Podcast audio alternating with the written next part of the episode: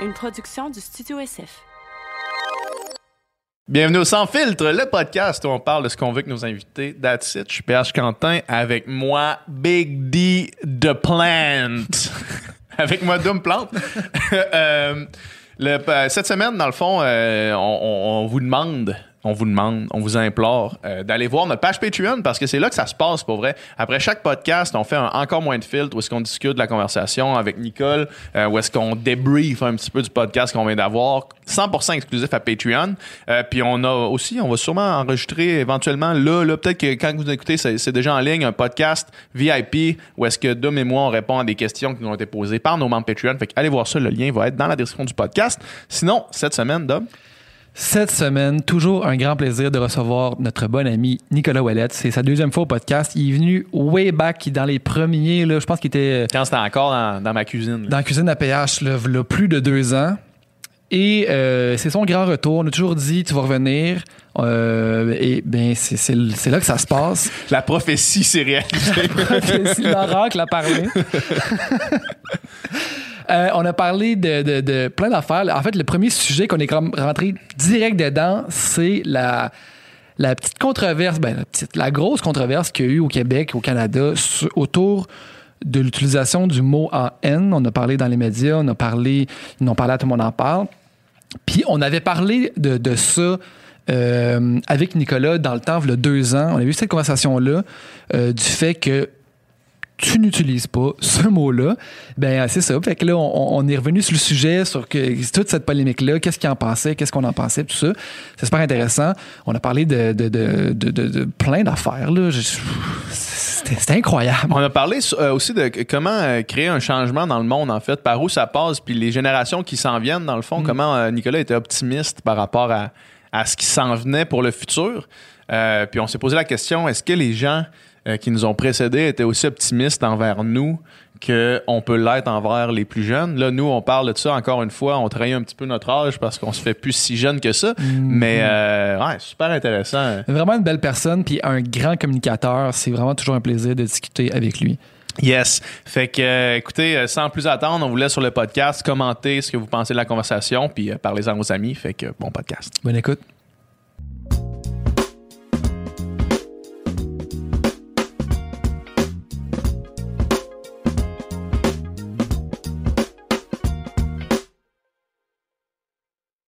Nick, merci Yes. d'être là. Salut. Je suis content d'être là, de revenir vous voir. C'est la première fois que je viens. Ouais, euh, que ça a changé. euh, Ça a changé un petit peu de l'appartement où j'étais la dernière Ouais, fois, mais euh, la conversation avait été extraordinaire. Ouais. c'est juste que là, les fait- lieux sont, sont en phase avec votre, votre Ouais. énergie. Talent! Ça fait deux ans, t'étais dans nos... euh, Dans nos premiers, Numéro 11, genre? Ah, ouais, ok. Ouais, t'étais au tout début, là. ouais. On était des jeunes... euh, Deux ans plus tard. Deux ans plus tard. des On a parcouru du chemin. podcast. Maintenant que vous avez un empire, Ah, c'est ça, un empire médiatique ouais. pour rivaliser avec les plus grands. Ouais. Mais t'es déjà venu ici, hein? oui, je suis devenu, je suis venu euh, pas plus tard que cet été avec Jay. Ouais, c'est ça. fait une très longue conversation euh, cette Ouais. fois-là, euh, genre de presque trois heures. Ouais, ouais, j'en ai c'est écouté toujours une fun bonne avec, partie. euh, super, Jay. hein, super le fun. Ouais, ouais, ouais. ouais. C'est. euh, Jay fait des longues conversations, mais il est bon pour faire des longues conversations. Absolument.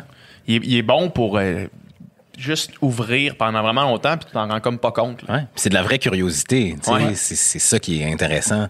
Euh, je, pense que n'importe qui qui vient, ben, que ce soit à votre podcast ou au podcast de Jay, c'est les choses dont on se fait le plus parler ou presque. là. Ah ouais? Parce que ben oui, parce qu'il y a quelque chose d'engageant tu sais, dans Ouais. cette conversation-là. Il y a des choses qu'on dit pas ailleurs par manque de temps. Puis là, soudainement, les gens soit te découvrent, soit ils t'entendent parler de quelque chose autrement, soit ils t'entendent pour la première fois aller au bout d'une idée que tu as déjà exprimée de façon plus concise ailleurs. Puis on dirait que ça fait aussi que ça, je sais pas, ça nous, ça nous humanise, là, entre guillemets. Ouais, ouais. Ça fait que les gens ont plus tendance à vouloir reacher. Puis moi, ça me fait bien plaisir tout le temps de pouvoir continuer à entretenir cette conversation-là à l'extérieur Ouais. du, Ouais. du- du balado. Ça, ça nous donne des, des Mais, nouvelles avenues. Tu vois, puis je, eh, je voulais pas qu'on qu'on parle de ça, surtout pas aussi rapidement, mais tu sais, ton passage, je me souviens, puis tu sais, c'est comme un peu euh, en phase avec euh, un débat d'actualité qui a eu Mhm. vraiment récemment. Mais tu sais, on avait parlé du, je sais pas si t'en souviens, du mot à haine. Mhm, mhm. Puis euh, on a, Avec l'exemple de Kendrick. avec l'exemple de Kendrick, ça. tu sais, puis on a, on a pas eu un débat, là, une discussion autour de ça, mais tu sais, c'est une des fois que je me souviens que- qu'on a reçu vraiment beaucoup de messages d'opinion par rapport à ça, puis Ouais. d'espèces de réflexion, puis c'est comme si on avait touché Une corde sensible. Une corde sensible. Ouais. Puis là, tu vois, puis là, euh, presque deux ans Ça plus ressort, tard, ouais. Ah oui. là, c'est- ressorti euh, dans les médias Ben oui, traditionnels, le, le gros débat. Là, ça. Ben, c'est sûr que c'est des débats qui sont euh, sensibles, qui sont épidermiques pour les gens. Mais je pense que n'importe quel sujet, qu'on parle du mot en haine, ou n'importe quel sujet qui, qui, qui fait que les gens, les gens se sentent brimés en quelque sorte de pouvoir exprimer ou s'exprimer de la Ouais. façon la plus libre Ouais. ou de la façon dont ils le souhaitent, c'est sûr que ça crée de l'irritation. Mm-hmm. Mais je pense que là, on est dans une ère où quand on est dans une position de privilège, il faut apprendre à faire des concessions. Pas une grosse concession, là. Non. De dire mot non, en haine plutôt que de dire le vrai Non, non, non, Soyons honnêtes. C'est vraiment pas une grosse concession. Non. Mais, mais tu sais, puis on avait reçu, c'était pas juste du monde irrité, c'était du monde de. Non, de- non, mais c'est les, j'imagine les deux, spectre, ouais. Ouais, ouais, vraiment. Puis ça a été aussi quelque chose, d'un point de vue plus personnel, la conversation qu'on avait eue il y a deux ans Ouais. au- au- autour de ça, euh, ça a été une des conversations qui a le plus résonné, mettons, longtemps à moi, parce que c'est quelque chose qui. C'est une des fois où est-ce qu'il y a. Où est-ce que j'ai reçu une information qui, à ce moment-là, m'était même pas encore Ouais. apparue, tu sais. Ah ouais. Parce que ça venait d'arriver, la- l'affaire avec Kendrick. Puis, tu sais, moi, je veux dire, évidemment, j'utilisais pas le mot en haine dans, dans ma, dans ma vie, Ah ouais. tu sais, jamais. Là. Sauf que là, de faire, OK, non, je me rappelle, en plus, ça avait été catégorique. Puis, puis ça m'est juste resté. Fait genre, OK, tu doigt comme l'utilises ça, t'avais dit jamais. never use. non, ouais, mais pour moi, c'est. Puis encore à ce jour, c'est. C'est C'est ton ce que opinion je de pense, ça, ouais, ouais. c'est encore mon opinion à 100 Euh, tu sais, après ça, je pense qu'il y a tout plein de nuances qu'on peut apporter Ouais. là, selon les contextes, mais le problème, je pense, actuellement, puis j'ai hâte que ce soit plus comme ça, c'est que quand tu es une personne racisée face à un débat de ce genre-là, Ouais. t'as pas le choix un peu de te camper Ouais. au moins 10 à 20% de façon plus radicale que ce que tu pourrais l'être si la société était en mode acceptation et compréhension complète de ces enjeux-là. Tu Ouais, me ouais. suis? Souvent, moi, je vais commencer à avoir des conversations, tu sais, dans le privé, d'une certaine façon, avec ma blonde, avec mes amis, sur le sujet. On va être capable d'avoir, d'apporter des nuances puis tout ça. Mais c'est clair que dans le public, je veux pas laisser la chance aux gens. Laisser la porte ouverte. Exact, Ouais. d'interpréter de façon différente que ce qui est vraiment mon intention, ce que j'ai à dire. Ouais. Puis dans les faits, en ce moment, dans l'utilisation du mot, tu utilises pas ce mot-là si t'es pas noir. Point Ouais, barre. c'est terminé. Puis si t'es noir après ça, ben tu décides selon les sensibilités des gens qui sont avec toi. Mais je pense que c'est important de respecter ces sensibilités-là. Puis après ça, quand on sera rendu ailleurs, là, tu sais, socialement, exact. à la loi plus Exact. tard. Là, commençons va C'est ça, là, Là, c'est le tout gros le monde titre va. C'est ça. là. Commençons par le commencement, mes petits c'est vrai que c'est- drôle. Puis, tu sais, m- moi aussi, comme PH, c'est quasiment gênant à, à dire, mais tu sais, il y a deux ans, c'était comme pas, par exemple. Le début de la réflexion autour de ça. Puis, Ouais. évidemment, moi non plus, euh, je l'utilisais pas dans ma vie courante. Sauf que, tu sais, de- de- d'être. euh, blanc originaire de Sainte-Foy. Je veux dire, c'est pas des questions que tu poses tous les jours. Ben non, mais Effectivement. je suis noir, originaire de Sainte-Foy, Ouais. puis c'est pas des questions que je me pose Ouais. tous les jours. En plus. Je sache que j'arrive dans un milieu où je suis forcé, j'ai été forcé de me poser ces questions-là. Puis moi, je le dis tout le temps, c'est comme les 76ers, le trust the process aussi. Ouais. C'est pas vrai que du jour 1 où t'entends parler d'un enjeu, il faut que tu le comprennes à 100%, puis que ton thought process soit rendu à l'endroit où il doit être. Faut par exemple que tu acceptes qu'il y a une introspection à vivre, puis que justement, il y a un chemin à parcourir. Faut que tu reconnaisses qu'il y a ce chemin-là à parcourir. Moi, ce qui me gosse, c'est souvent les gens qui dès qu'ils vont entendre parler d'un enjeu, vont se camper dans une position, puis ils vont plus pouvoir être ouverts à la discussion à partir de ce moment-là. Ça, c'est problématique pour moi. Mais le fait qu'on se dise, hey, moi, en 2016, je pensais comme ça, puis aujourd'hui, en 2020, 2021, je pense comme si, puis euh, un chemin, un, un 180 ou un 270 que j'ai fait par rapport à ce que je pensais au début. 270, c'est que t'es revenu un petit peu vers toi. là. ce que je veux dire, c'est que, tu sais, mettons, euh, mettons, t'as fait un, un, un- Ah, comprends ce que je T'as veux tourné dire? encore un petit peu ce que je veux dire, c'est que t'as fait un bon Ah, ouais. gros tour solide. Là. Ça me dérange pas. Il y a pas de problème. Là. Il faut, on, on est des humains, on évolue, notre pensée change, notre pensée. Tant que ça va dans la bonne direction, là, Ouais. évidemment. Mais je pense qu'il faut, accepter ça. Est-ce que ça te ça t'irrite d'être euh, forcé? Que j'imagine que cette conversation là tu l'as souvent. Ouais. Est-ce que ça est-ce que ça parce que parce que t'es forcé là, de l'avoir pratiquement là, parce que les gens doivent t'en parler genre, Parce que tu viens ici, puis on commence là-dessus. ça fait cinq minutes qu'on a commencé puis on parle de ça mais ça ça t'irait dessus d'être comme traîné dans un débat que peut-être que des fois ça te tente même pas de participer à Moi, je comprends que certaines personnes euh, militantes racisées soient irritées parce qu'ils portent ces conversations-là depuis très longtemps dans leur vie, puis qu'ils ont l'impression que c'est un combat qui ont commencé au jour zéro de leur vie jusqu'à à l'âge où ils sont rendus. Moi, l'affaire, c'est qu'il y a eu un long moment de ma vie où c'était pas des enjeux sur lesquels je me positionnais ou même auxquels je réfléchissais. Tu, sais, tu l'as dit, je viens de Sainte-Foy, je le dis souvent, j'ai grandi. La seule personne noire dans ma vie pendant un long moment, ça a été mon frère puis une couple de gars avec qui je jouais au soccer. Ça a été ça. Fait que ma réflexion autour de ces enjeux-là, elle s'est amorcée plus à l'âge adulte. Fait à ce jour, non, je suis pas encore euh, tanné d'en parler.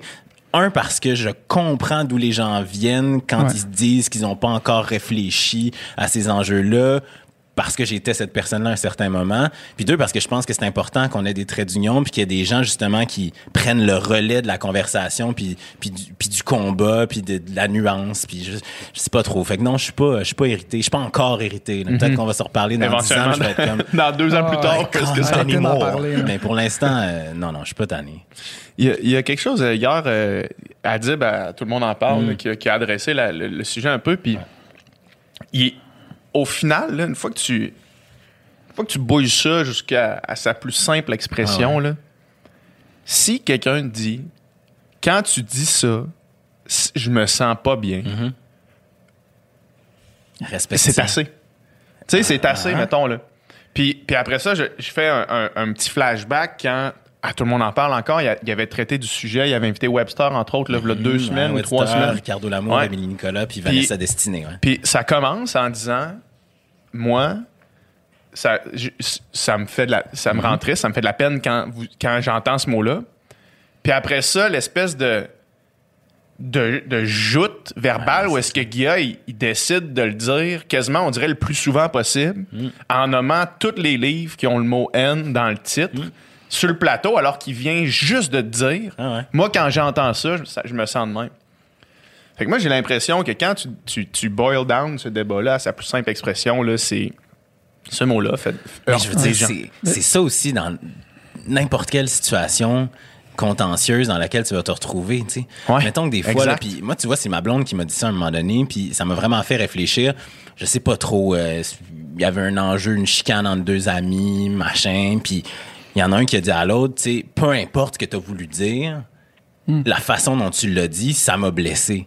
Fait que peu importe si ton intention n'était pas de me blesser, la résultante est que je suis blessé.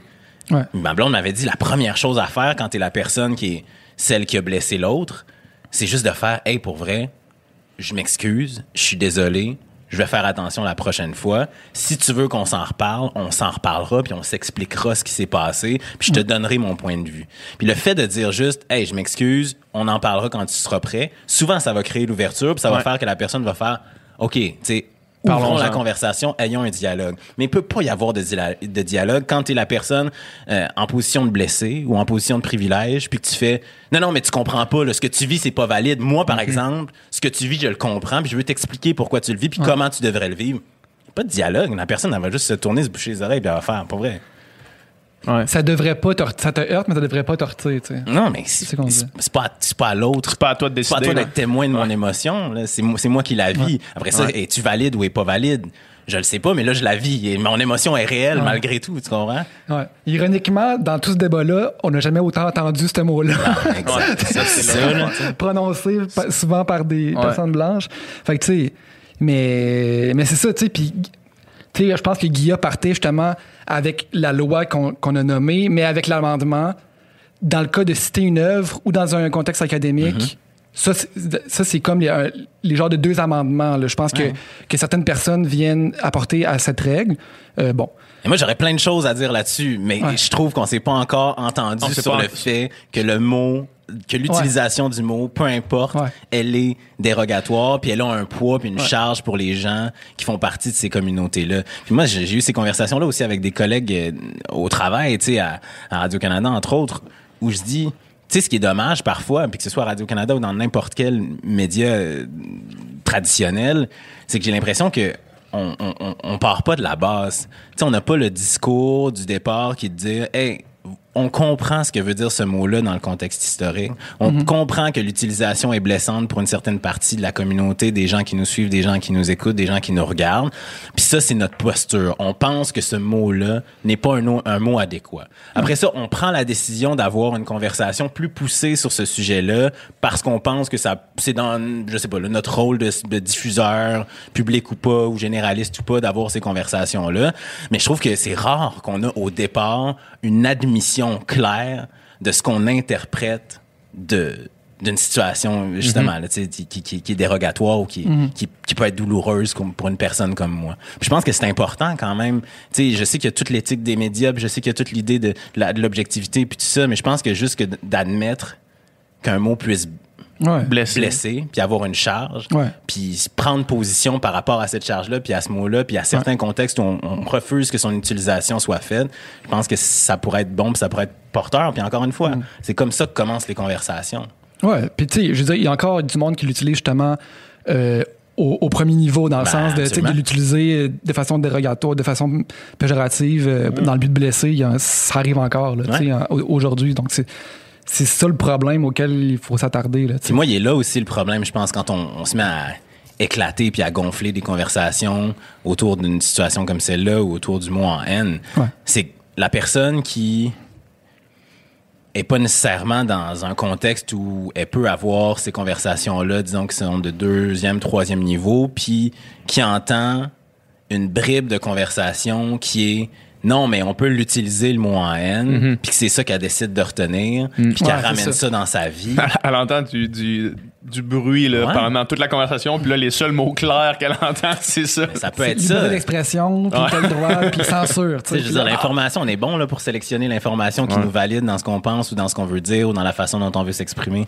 Fait que moi, c'est ça ma crainte. Tout ça pour dire, là, tu sais, résumons. Pour moi, résumer ce grand Ouais. débat-là, c'est, c'est, c'est, c'est simple. On l'utilise pas, ce mot-là. Ouais, ouais. C'est pas un gros, gros sacrifice, là, Ouais. les amis. là. Mais, Exact. Pour- Exact. Pour, venir, euh, tu sais, justement, à, à Guilla qui, qui emploie le mot, là, tu sais, puis je veux dire, tu sais, Ricardo Lamour qui était là, justement, il a lui-même, tu sais, porté plainte, tu sais, parce que Simon Jourdouin le dit à répétition dans Ouais. une émission à Radio-Canada. Donc, puis, tu sais, puis là, Guilla fait précisément ça, tu sais, puis là, Mm. probablement qu'il voulait un petit peu faire un, un, un statement en le faisant. Probablement. Probablement. Mais la question qu'il aurait dû poser, c'est si je cite, si, si on parle d'une œuvre Mm. et, je, et je dis son titre, est-ce que ça vous heurte?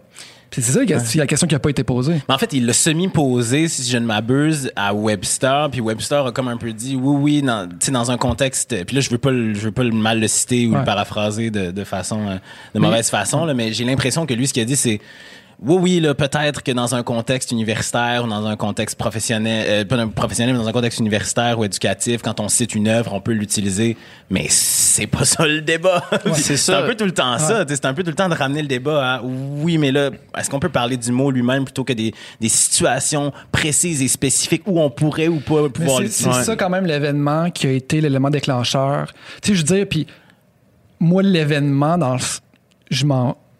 Comment dire? Je, je peux dire. Je veux dire, je, je disais je m'en fous, mais tu sais, je veux dire que moi je m'en fous ou non, je veux dire, euh, c'est pas ma place. Là. Mais euh, c'est la conversation qui est importante, là, tu sais, autour de. que- que- les conversations qui, qui en découlent de cet événement-là. Mais euh, Mais c'est qu'il faut que tu arrives dans cette conversation-là aussi avec une,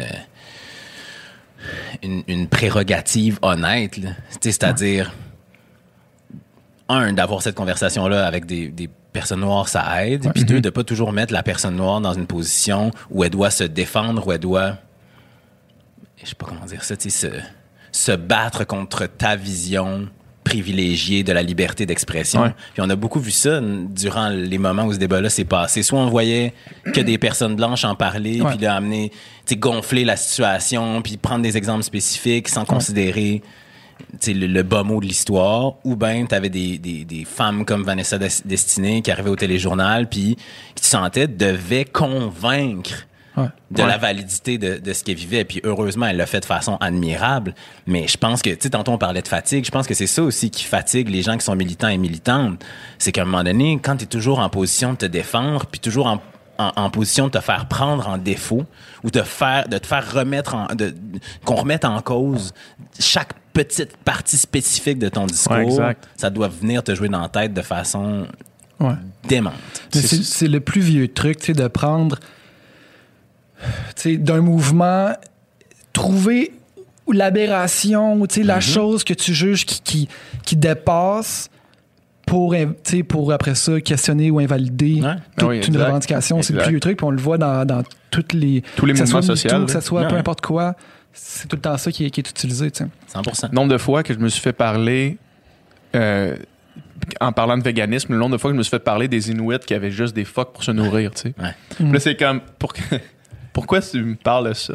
C'est quoi, ça. c'est quoi le rapport? Ouais. T'es-tu un Inuit en ce moment qui a juste des phoques pour se nourrir? C'est ça le, le point, là, tu sais? C'est sûr que de l'argumentaire spécifique, ben, je veux dire, ça a eu, ça, ça a eu ses vertus, là, en termes Ouais. de rhétorique, mais tu sais, je pense Ouais. que quand on parle d'enjeux qui affectent des êtres humains, puis de l'évolution, d'une- je sais pas, là, d'une société ou d'un mode de vie, je sais pas, a peut-être pas sa place. Prenons Mais- la ouais. J'ai l'impression, puis c'est vraiment euh, aucunement fondé, là, puis je suis pas anthropologue, là, mais j'ai l'impression que c'est relativement un nouveau phénomène de mettre le ressenti et l'émotion au pied d'égalité avec euh, la, la raison. Je sais pas si tu vois ce que je veux dire. Tu sais, qu'on dirait que de dire ça me blesse, je pense qu'on doit le tenir en compte, absolument. Absolument. Sauf que, tu sais, mettons. euh, Que ça devienne. que la euh, civilisation est comme été fondée sur euh, la rationalité, mettons, là, tu sais, depuis les Grecs, là, tu sais. non, mais. Ah ouais, non, ouais. Puis, euh, on Sur la dirait- rhétorique, là, puis la. C'est ça, puis on dirait que ça me blesse. C'est presque nouveau que c'est un argument qui est, qui est valide, puis qui était, est entendu, puis c'est pas encore entendu et euh, accepté par tous.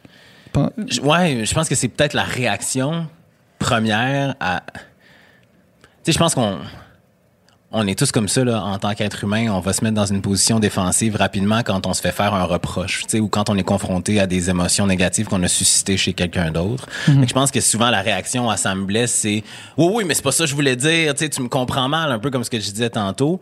Alors que puis ça ferait de nous des, globalement des meilleurs êtres humains si on était juste capable de valider l'émotion de l'autre, d'accepter que, puis tu sais, d'accepter qu'on soit peut-être même pas d'accord avec cette émotion-là, Ouais. mais qu'on puisse faire, hey, je comprends ce que tu vis, valider cette émotion-là, puis après ça d'avoir une conversation. Je te dis, valider l'émotion, le sentiment, le ressenti de l'autre, c'est, c'est si on est deux personnes saines, le point de départ d'une conversation rationnelle.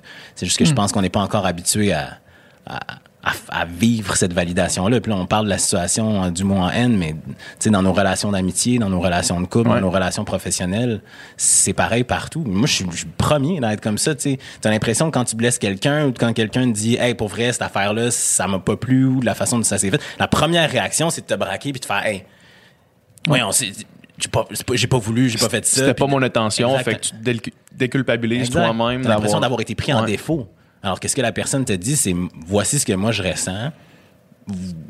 Arrangeons-nous pour pas que ça se reproduise. En général, c'est ça qui se produit. Puis ce qui fait que les choses escaladent, c'est quand on n'est pas capable d'avoir cette admission-là, puis là qu'on brouille les canaux de communication, puis qu'on on side-track la conversation qui devrait avoir lieu. Ce qui est arrivé, à mon avis, dans le cas du mot en haine et dans bien d'autres conversations des derniers mois sur les, les mouvements sociaux qui sont en place.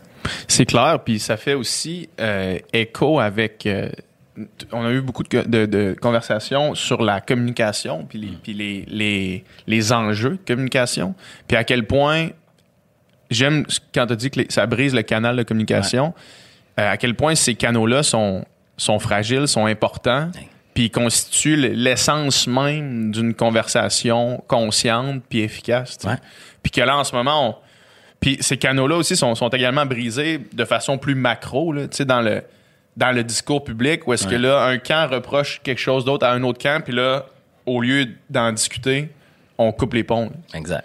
On se met à avoir des conversations en silo. Ouais. Même- Ouais.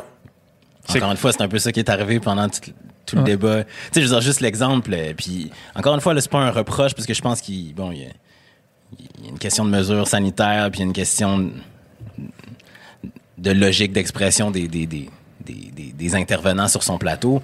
Mais tu sais, la, fam- la fameuse émission Tout le monde en parle avec, euh, avec Guy Lepage, quand ils ont reçu la prof, ils l'ont reçue avant la pause. Ouais. Ils ont eu une conversation avec elle. Ouais. La prof a quitté. Ils ont reçu les quatre intervenants noirs racisés.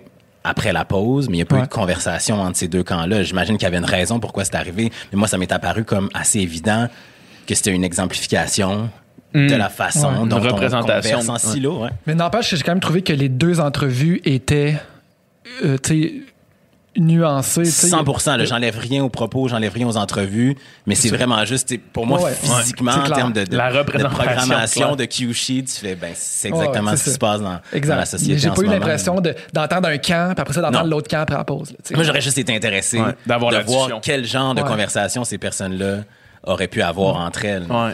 I guess que c'est- je pense pas que ce soit une question de COVID. D'après moi, euh, tu sais, mettons, si- Ben, quand Si- ils, si- ils sont live, là, puis tu peux pas prévoir une conversation comme non. ça. Là, Puis en même temps, je pense que c'était Ouais. aussi l'idée d'avoir quatre militants avec des points de vue puis des positions pas nécessairement différentes dans Ouais.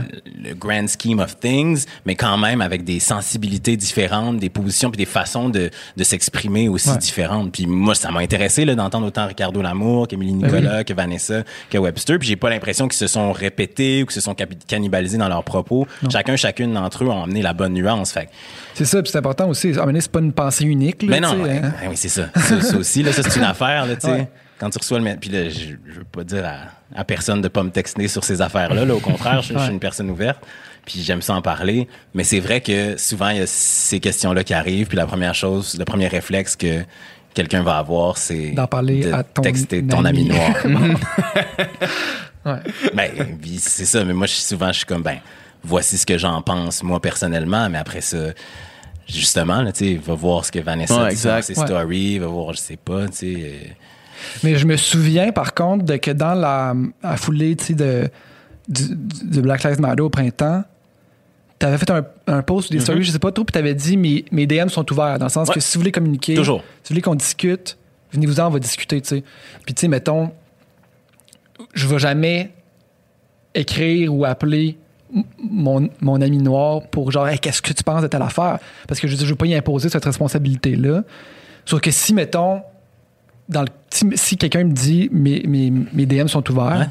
ben là, là on dirait que Moi, c'était l'invitation est moi, lancée. c'était tu sais. vraiment délibéré Ouais, ouais, là, c'est ça. d'écrire ça. parce que, un peu comme je l'expliquais tantôt, il y a une longue partie de ma vie où on- vous m'auriez posé les questions que vous me posez en ce moment. J'aurais Ouais. vu ça comme une, une- une balle chaude. J'aurais pas su quoi en faire. Puis j'aurais eu peur de me mettre le pied dans la bouche ou j'aurais juste pas eu de réflexion par rapport à ce sujet-là.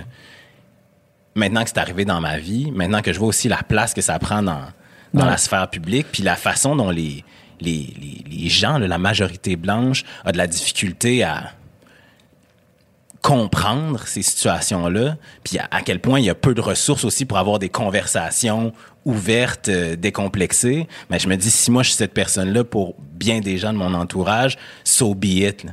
Puis encore une fois, je dis pas qu'il faut que les gens fassent ça avec. Ouais, ouais. Non, il y a des gens qui veulent juste pas être cette personne ressource-là, comme il y a des femmes qui veulent pas être cette personne ressource-là pour des hommes pour leur expliquer les, les, les, Ouais. les, les, les- les- Les enjeux de- détails ouais, du, du, du, du féminisme, là, les tenants et aboutissants du féminisme, puis c'est bien correct. Mais Ouais. moi, ça me fait plaisir d'être cette personne. Ouais. Après ça, je détiens pas la, Vérité la infuse. vérité infuse, absolument pas.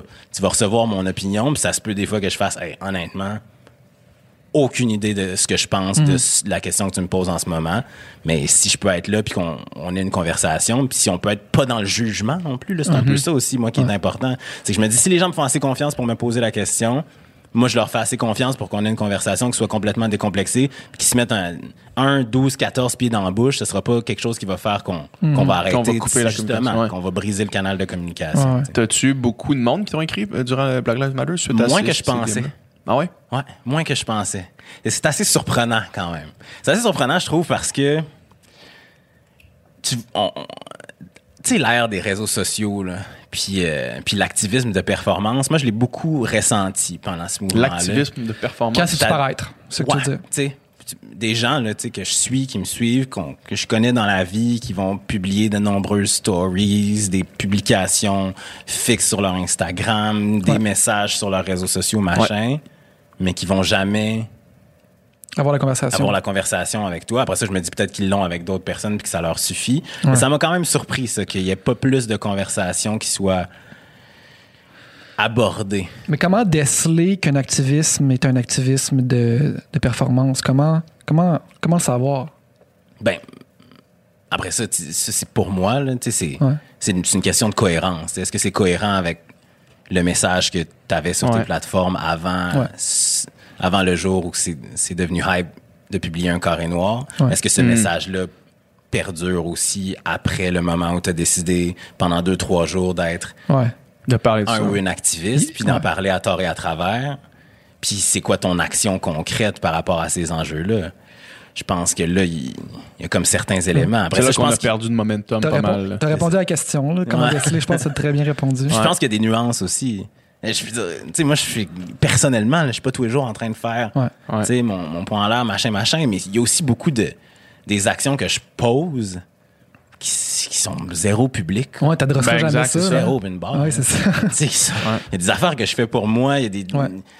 Pas besoin. Moi, personnellement, je sens pas le besoin d'en parler. Si quelqu'un me pose la question, si vous me posez la question, on va en parler, ça me fait plaisir. Ouais, Quand je sens que je peux servir à la conversation, je vais le faire à 100 Mais. Mais, mais n'empêche que, tu sais, mettons, le educate yourself, tu sais, on l'a beaucoup en- entendu dans, dans le sens que, puis évidemment, il faut, faut faire sa propre recherche personnelle, puis l'information est disponible, sais, l'information historique, l'information, tu sais, il y a combien de podcasts, combien de, de choses que tu peux écouter pour, pour en apprendre davantage sans avoir à euh, prendre le, le précieux temps de tes amis autour de toi. sais.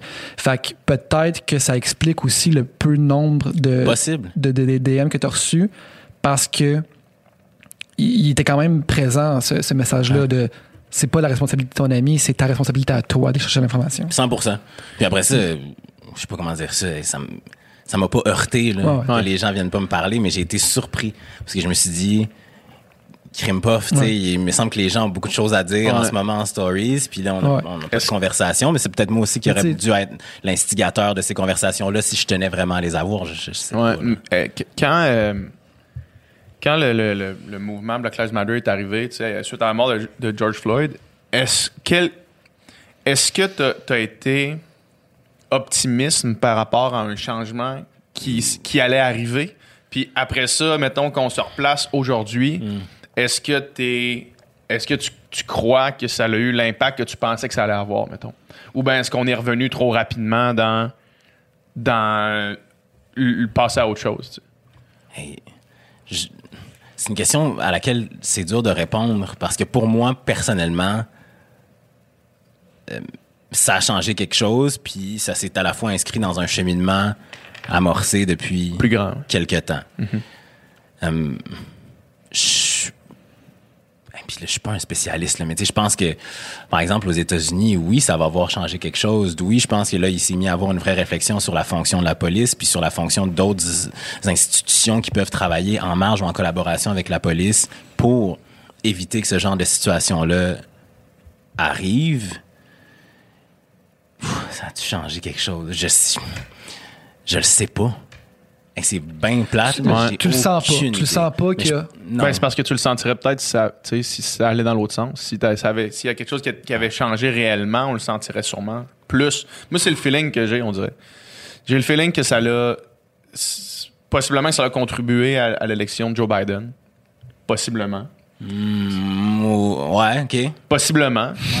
Difficile à dire. Euh, mais, mettons, moi, à, à part ça, euh, au, au quotidien, euh, on dirait que j'ai de la misère à voir Mais vraiment les, les impacts. Je pense qu'au Québec, puis tu me corrigeras si je me trompe, Ouais. mais je pense que là, on est plus sensible qu'on n'a jamais été à la représentativité dans les médias. On, on essaye fort? Non, non, mais tu dans le sens. Puis quand je dis le plus qu'on a été, je dis pas qu'on Ah est ouais. arrivé à destination, mais je dis que c'est mieux que v'là un an, puis c'est mieux que v'là 10 ans, puis c'est mieux que v'là 40 ans. Euh, J'imagine, ouais. OK, OK. Ben, c'est vraiment dur à dire. Parce que là, je trouve que c'est comme. euh, c'est comme regarder une toile de bien proche, Ouais. là, puis là, Ouais. puis là, te dire, qu'est-ce qu'est-ce que tu vois, là, en ce moment? là? Ouais, ouais. Tu, tu le vois-tu, le dessin? Puis je suis comme, pas assez de recul pour voir le dessin. On s'en parlerait dans un an qu'on aurait peut-être un, un portrait plus complet puis une meilleure idée de ce qui va s'être passé. Parce que là, en ce moment, j'ai l'impression qu'on est dans on est dans le moment où les gens euh, fomentent, préparent les actions qui vont avoir un impact dans Ouais. 3, 6, 9, 12 mois, tu sais. Tu vois ce que je veux dire? Un peu en termes de, de médias. Je pense que les gens font attention puis qu'ils essayent de prôner la diversité puis qu'ils essayent d'en avoir, bon, sur leurs émissions ou en tant qu'intervenant puis tout ça, mais je Ouais. suis pas sûr encore qu'on a dépassé le rôle du token qu'occupe la personne racisée en général Hmm. dans la sphère médiatique. Est-ce que, tu sais, parce que, mettons, les, I guess que les émissions puis les, les productions qui vont se faire post Black Lives Matter sont, sont en prod en ce moment. Je sais, je- honnêtement, je, le sais pas. Tu sais, dans le sens où je, le sais pas. valide, je- je le sais. moi, je peux pas dire que je le ressens là, de façon marquée. Tu sais, Ouais. que entre euh, avant le, le- le mois de juin, juillet, puis euh, aujourd'hui, qu'il y a eu un changement là, radical, puis que soudainement, la diversité euh, est, est prise en compte et incarnée. Je pense que oui, les gens font des efforts pour avoir des personnes racisées, des personnes autochtones sur leur plateau pour leur donner la parole, mais moi, je, l'ai- je le dis là, depuis déjà un bon moment. Je pense qu'à un moment donné, outre l'idée de- d'entendre ces gens-là sur des enjeux de la diversité ou de cocher ta case de ah on a une personne de la diversité sur notre panel sur notre plateau en ce moment je pense que c'est de leur donner les clés de la shop Exact. tu sais, euh, donnez-nous les clés de la shop, là, donnez-nous juste une opportunité de se retrouver entre, entre personnes racisées pour ne pas parler nécessairement de diversité De ces enjeux-là, mais pour créer du contenu qui va juste donner une nouvelle perspective. Parce qu'on peut parler des mêmes enjeux qui- dont ils vont parler à Bonsoir, Bonsoir, ou à Tout le monde en parle, ou à Ça finit bien la semaine, que j'écoute pas nécessairement, là, ou le à Deux filles le matin, ou il y a du monde à la messe. On peut tout Là, c'est le segment où est-ce que pendant 15 minutes, on nomme les émissions qui reçoivent les mêmes personnes pour parler ça. des mêmes affaires. Mais ce que je veux dire, c'est que tu donnes, tu parles des mêmes sujets avec des personnes différentes qui ont une perspective différente de par leur expérience de vie. Euh, t'as, un, show différent. Moi, je pense qu'on, Ouais. est potentiellement rendu là. Ouais. Je pense que c'est ça. Comme tu dis, les choses vont réellement avoir changé quand que c'est ça, les personnes racisées seront pas juste ceux qu'on met devant la caméra, mais c'est aussi ceux qui prennent les décisions en haut, ceux qui, qui créent les concepts, ceux qui écrivent les shows. C'est ça, là, le vrai gros défi. Ouais, c'est ça. C'est ça. Puis, encore une fois, là, je suis pas en train de. Tu sais, j'en veux pas au système parce que le système existe de cette façon-là parce qu'on l'a laissé évoluer de cette façon-là.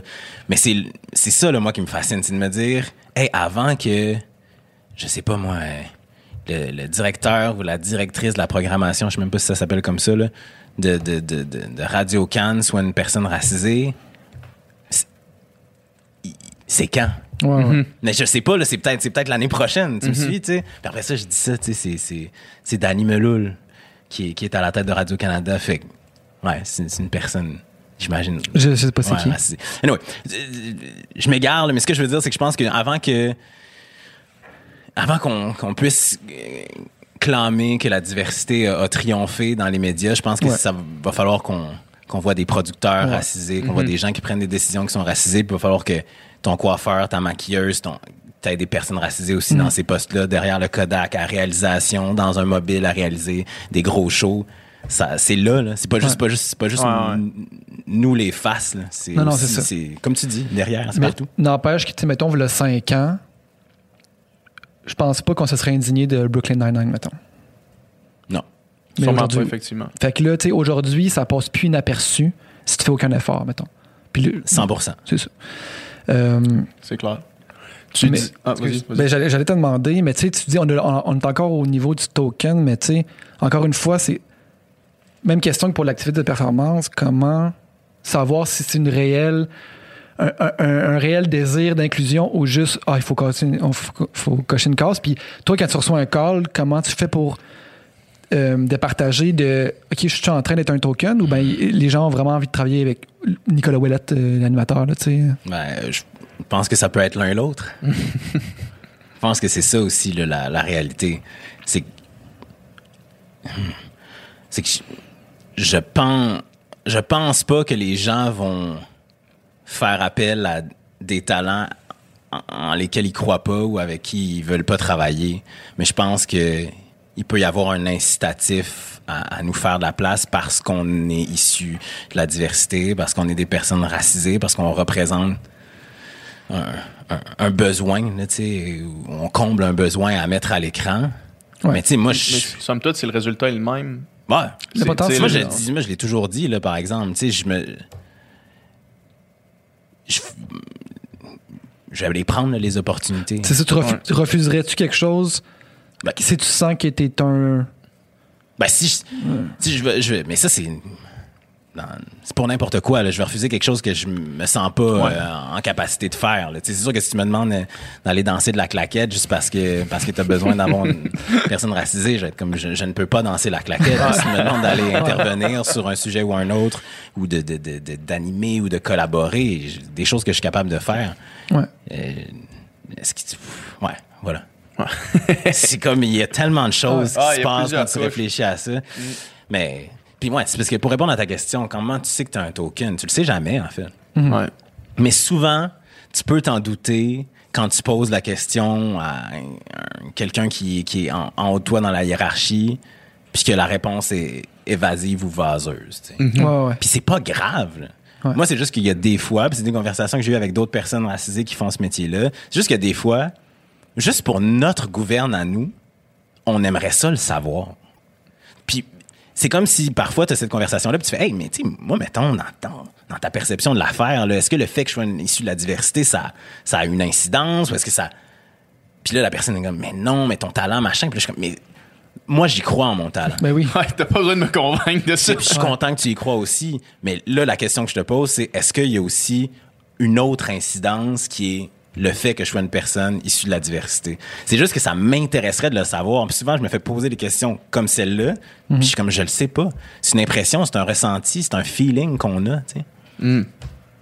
C'est intéressant. Une fois que tu, une fois que tu tombes dans, dans ces questionnements-là, ça.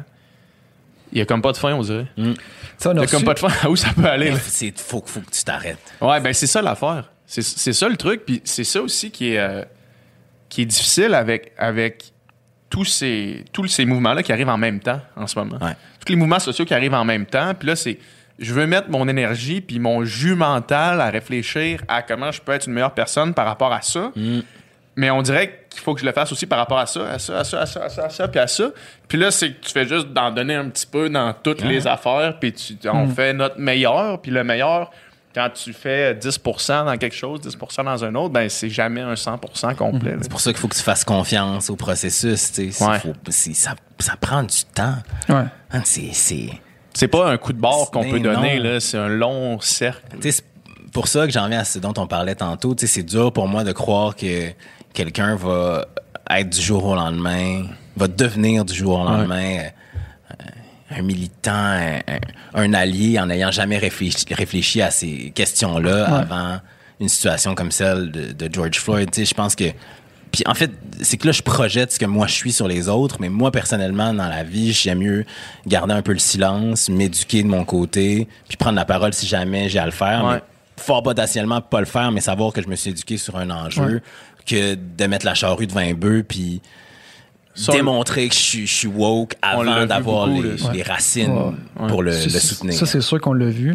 Mais c'est de plus en plus difficile, je pense, de d'éviter le débat puis de pas se C'est poser ces questions-là. Tu sais, je pense que, tu sais, euh, c'est ça, nous, de, de- de- de notre vie, dans notre jeunesse, on s'est pas tellement posé ces questions-là, mais, tu sais, il y a un, un- le, le- le jeune au secondaire là, à Montréal, se pose ces questions-là, Non, tu sais, mais- puis puis il en entend parler, puis ça fait partie du débat public là c'est c'est c'est sur les, les les les justement les shows mainstream tout ça Ouais. ce qui n'était pas le cas a 10 ans là on en, on en parlait pratiquement pas donc maintenant la question la réflexion est presque inévitable Non, t'as pas le choix. Ouais. Moi, je me, suis, me trouve lent, j'ai 32 ans, puis je parraine un comité de jeunes, justement, sur l'inclusion, la diversité, euh, chez Tel Jeune, 12 kids qui sont extraordinaires, la plupart issus de la diversité, mais de toute forme de diversité, là, que ce soit sexuelle, euh, euh, ethnique ou autre, là, culturelle ou autre. Puis tu sais, quand je les entends parler, ou quand je leur pose des questions, puis quand je vois à quel point leur réflexion est aboutie, nuancée, complète, informée, je suis comme, Ouais.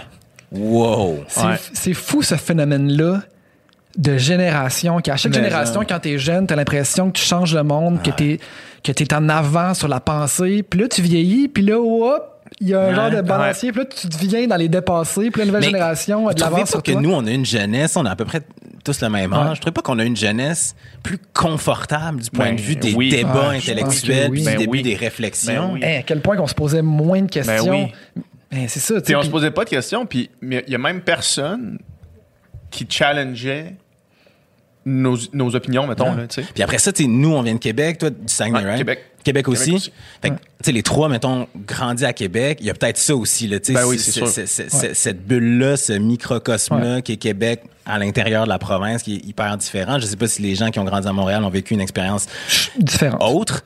Parce que Mais moi, là, quand arrivé à Montréal, puis là, dans les dernières années, avec les débats qu'on a, je regarde ma jeunesse, puis je trouve que je suis passé à, trop- à côté d'une coupe d'affaires. Ouais. Ouais. Vraiment, là, à côté d'une coupe de débats Oui. qu'on aurait dû avoir, puis d'une coupe de réflexion qu'on aurait dû pousser plus loin, puis, tu sais, des, des, des règles, des règlements, des pensées qui nous étaient communiquées qu'on aurait dû remettre en question. Mm-hmm. Mais, tu sais, à Québec, je dis souvent... euh, non, je dirais pas ça. non, tu non. le dis souvent. Je, je me suis rendu compte que je, micro. je me suis rendu compte que je le dis en- dans le privé. Non, en fait, j'ai, moi, là, j'ai, ah, j'ai sincèrement euh, adoré Québec. Ouais. Mais tu sais, je vais le dire, c'est pas grave. Mais j'ai dit souvent à Québec, j'avais l'impression que tu pouvais être différent comme tout le monde. ouais.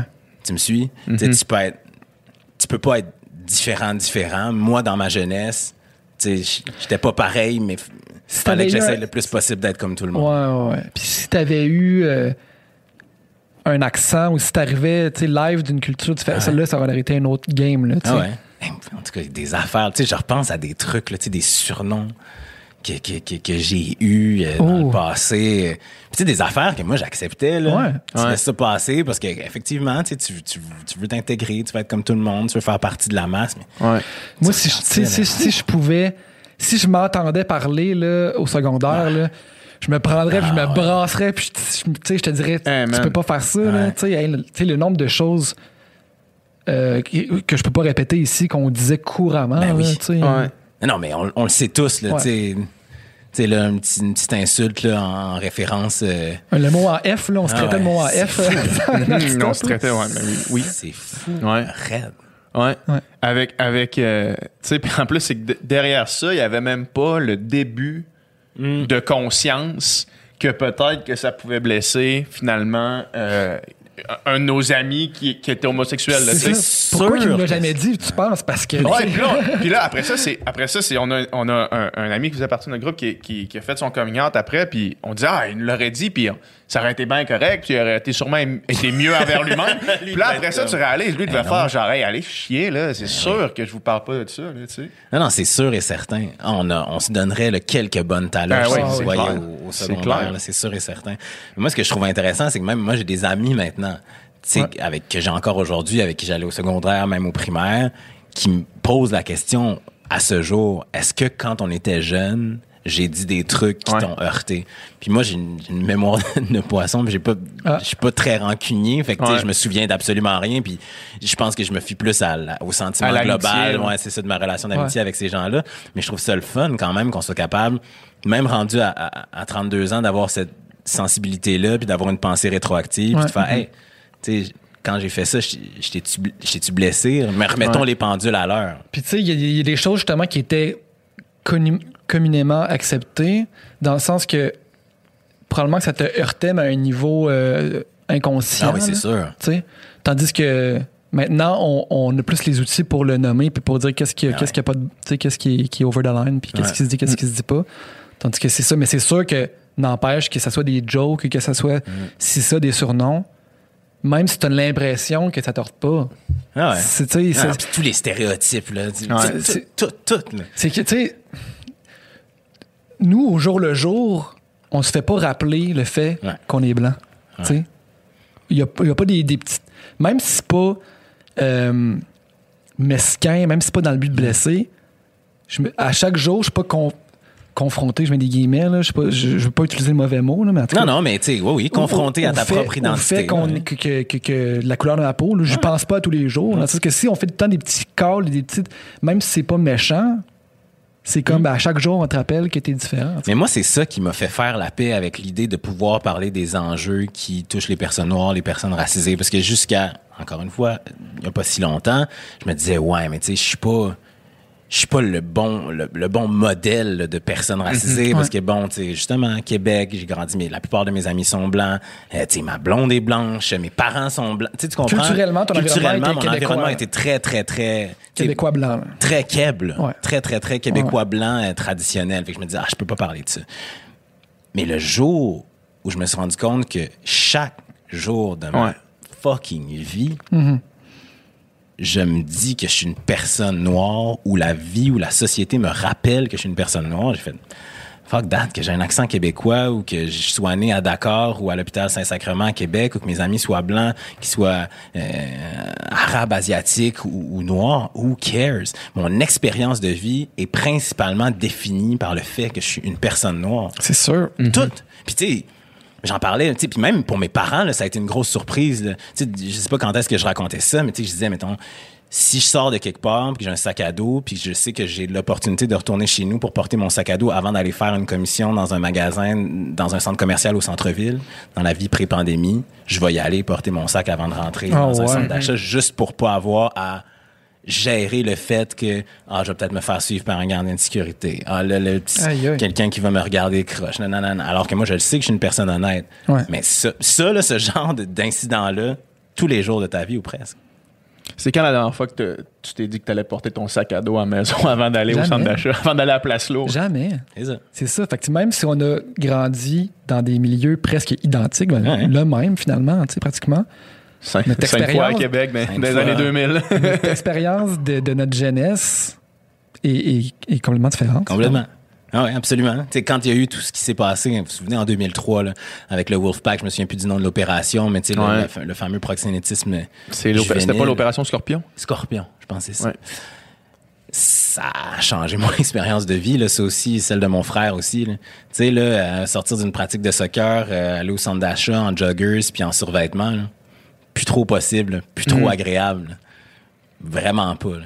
Ah ouais. Les regards, les... C'est la première fois que j'entends Ben oui. parler de ça. Ben évidemment, puisque là, tu as le Journal de Québec, bang, bang, Ouais. bang, que des faces de personnes noires, tarata, des criminels, des salauds, des machins.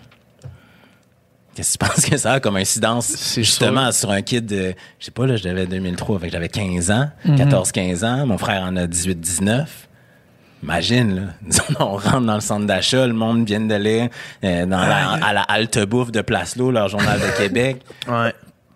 Ça va Puis pas, là. juste, Eux autres, il ils font juste comme- des, des personnes noires, les mains dans le dos avec des menottes, des chars de flics. là. Puis, tu sais, je veux dire, à un moment donné, tu sors d'une pratique de soccer, hein, t'es pas non plus en petite chemise puis tout ça. Ouais. Ben, moi, ça, ça a eu une incidence sur ma vie en général. Tu sais, comme là, mettons, j'ai un perfecto, j'ai un hoodie, mais Ouais. si tu prends des photos de moi il y a genre six ans, là, j'étais en chemise comme ça, des petits Ah, cardigans, des petits... Ah, ouais. Parce que moi, j'ai toujours internalisé qu'il fallait que j'aille l'air le plus clean possible pour passer... C'est fou. Toi, man, t'as été pendant une semaine en coton ouaté puis en jogging à l'école.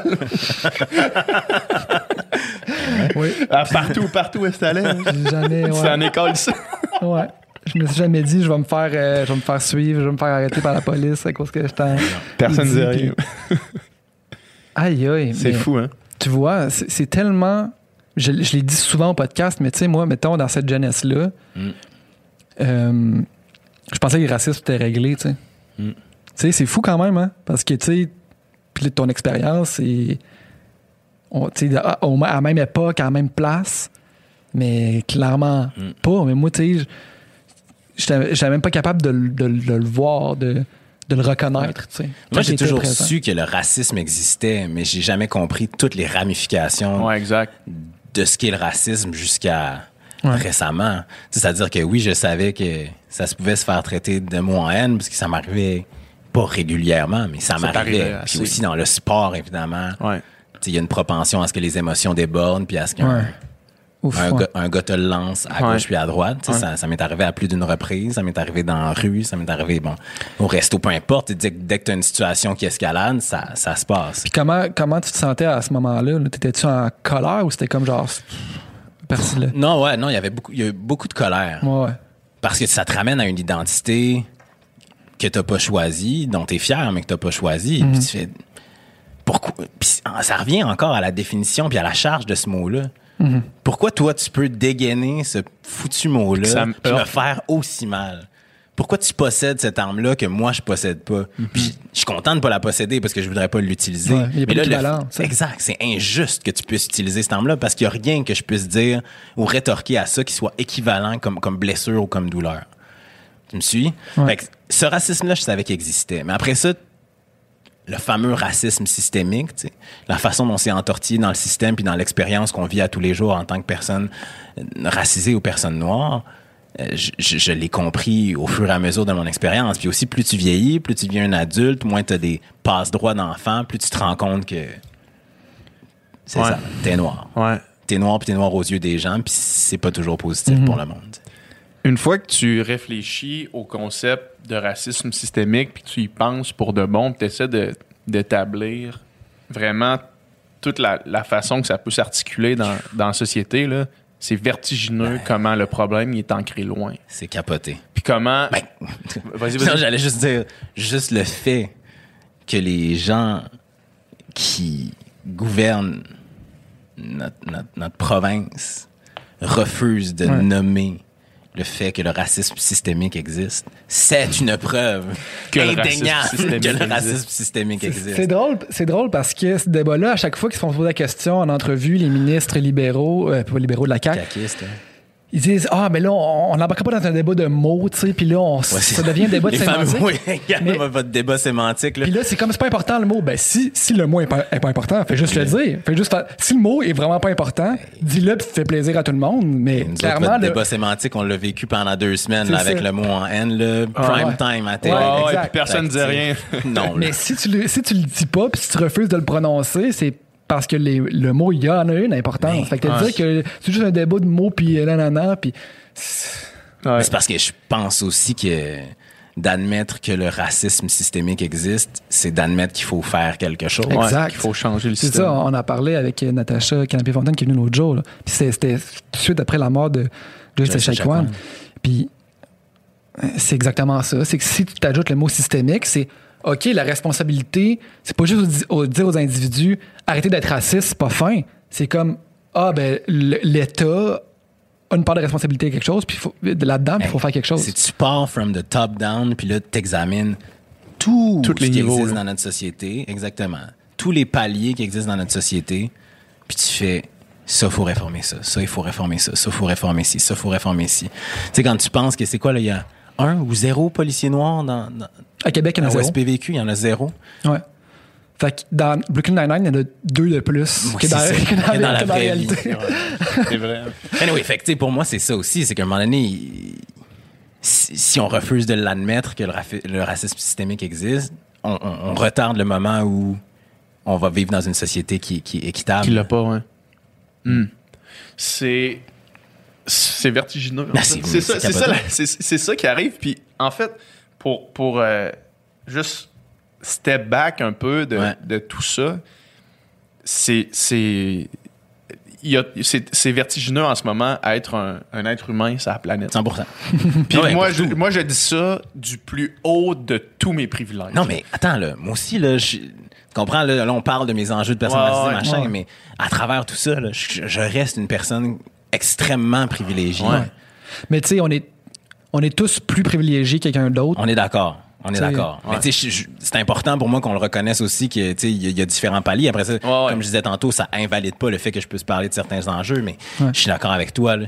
Tu sais, je, pense que le monde en ce moment vit un vertige Ouais. impossible, mais chacun d'entre nous autour de la table, je suis pas mal prêt à dire qu'on est quand même dans des contextes, euh, personnels, professionnels euh, Qui et vont bien. autres, sociaux, euh, économiques, qui sont relativement stables, Ouais. puis relativement privilégiés. J'ai j'ai l'impression, tu sais, mettons, dans, dans ma vie, quand il arrive plusieurs affaires en même temps, plusieurs situations à gérer, des fois, je.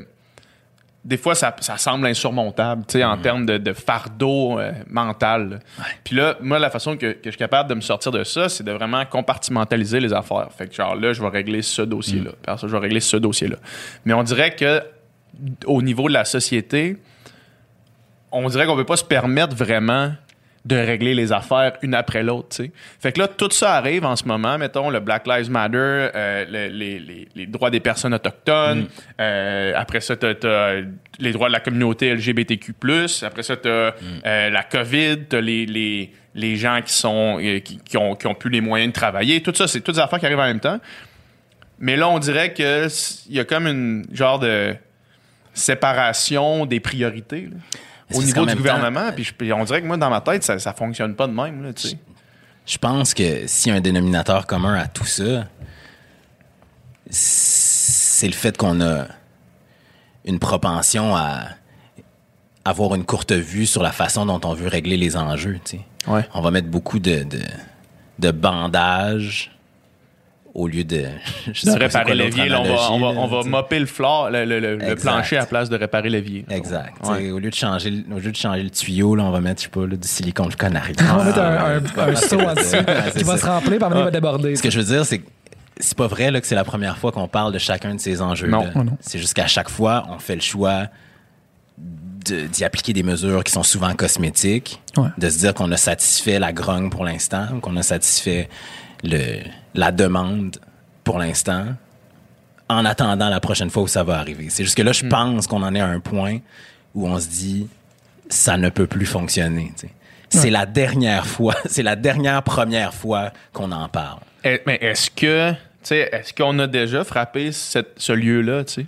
Le lieu collectif de dire là, là, là, cette fois-là, faut que ce soit la dernière fois, tu sais. C'est dur parce que moi j'ai l'impression que moi c'est mon mon sentiment c'est que c'est la première fois dans ma vie à moi que j'en suis dans une que je suis dans une posture où je me dis là c'est terminé. tu sais. Il Ouais. faut que ça se termine. Il faut qu'on règle les enjeux climatiques. Il faut qu'on règle les, les, les enjeux de discrimination raciale. Il faut qu'on règle les enjeux de discrimination envers les communautés LGBT. Tu sais, j'ai plus envie d'attendre parce que je pense qu'on devrait déjà être rendu là. Mais tu sais, c'est sûrement juste parce que j'ai l'âge que Parce que tu le vis, là. Parce que j'ai assez d'expérience pour me dire que là, mon écœur en titre a, a plus de borne. tu sais. Ça avance clairement pas aussi vite qu'on le voudrait et que ça devrait.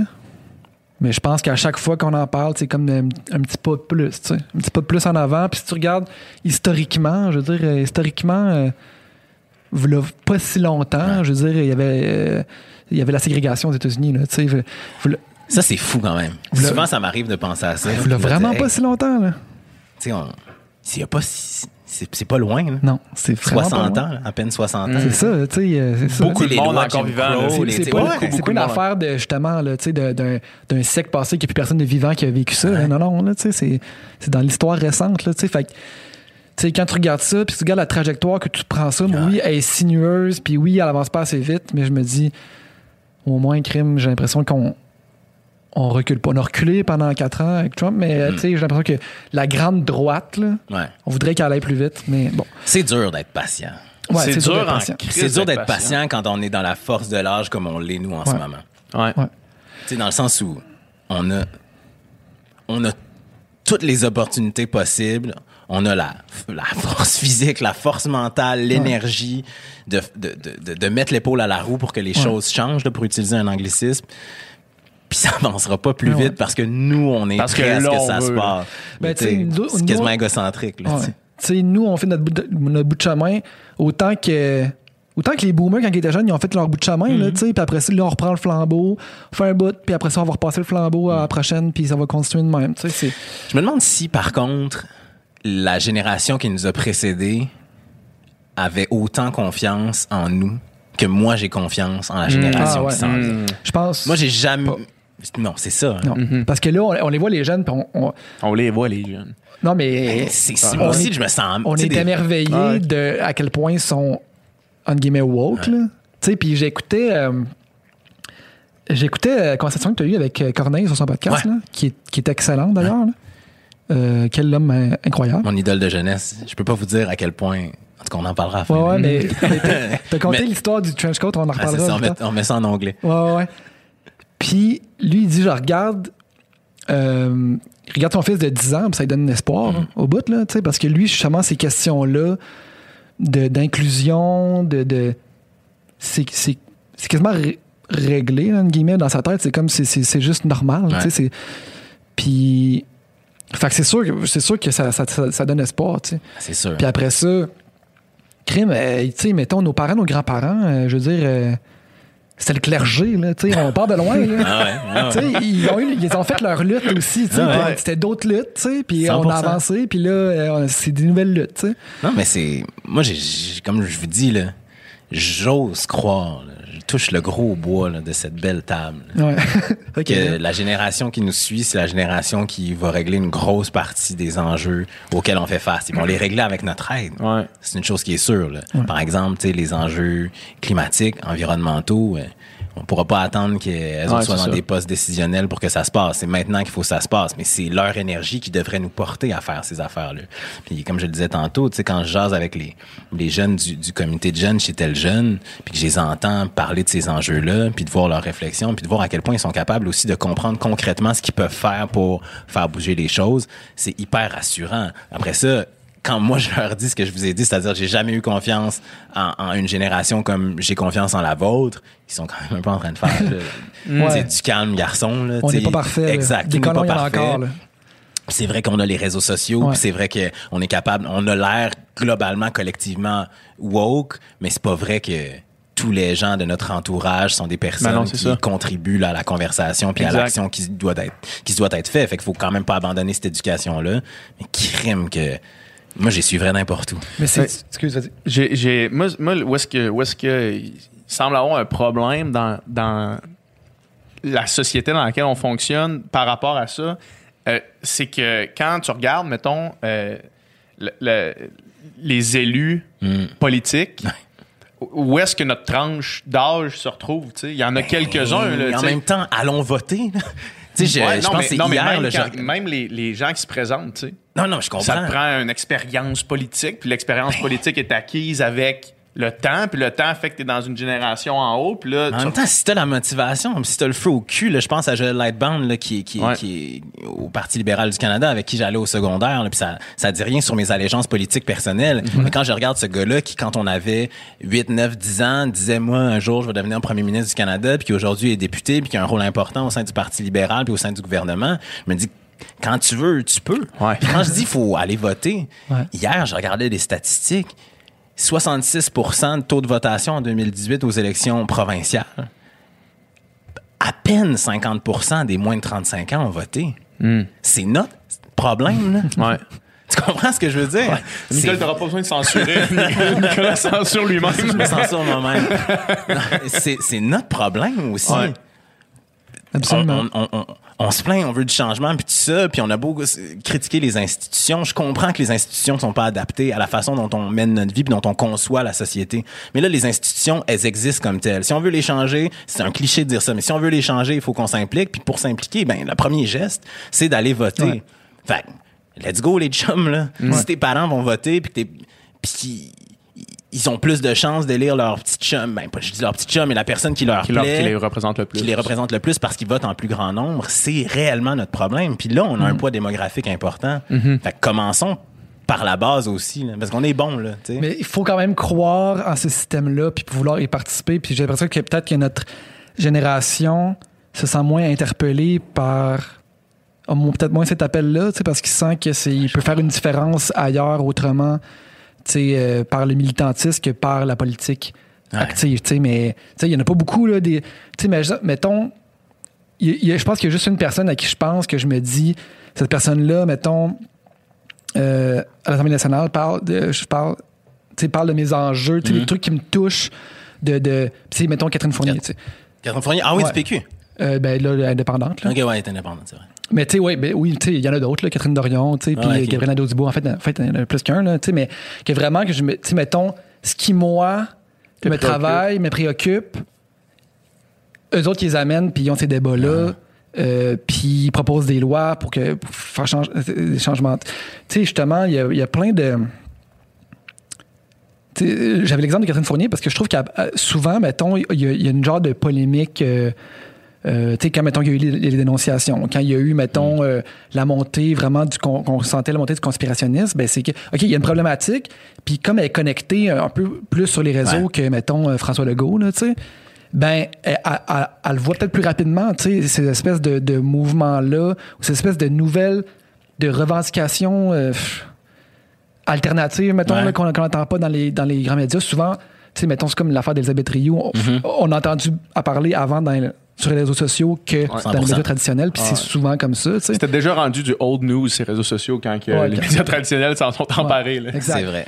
Sauf que C'est ça, ça en, ça en apprend plus que mais, trois, là, tu sais, des gens qui sont en phase avec ce qui se passe là, dans, dans la jeunesse, puis qui Mhm. amènent ça là-bas, puis qui proposent des lois, puis qui en débattent, puis qui...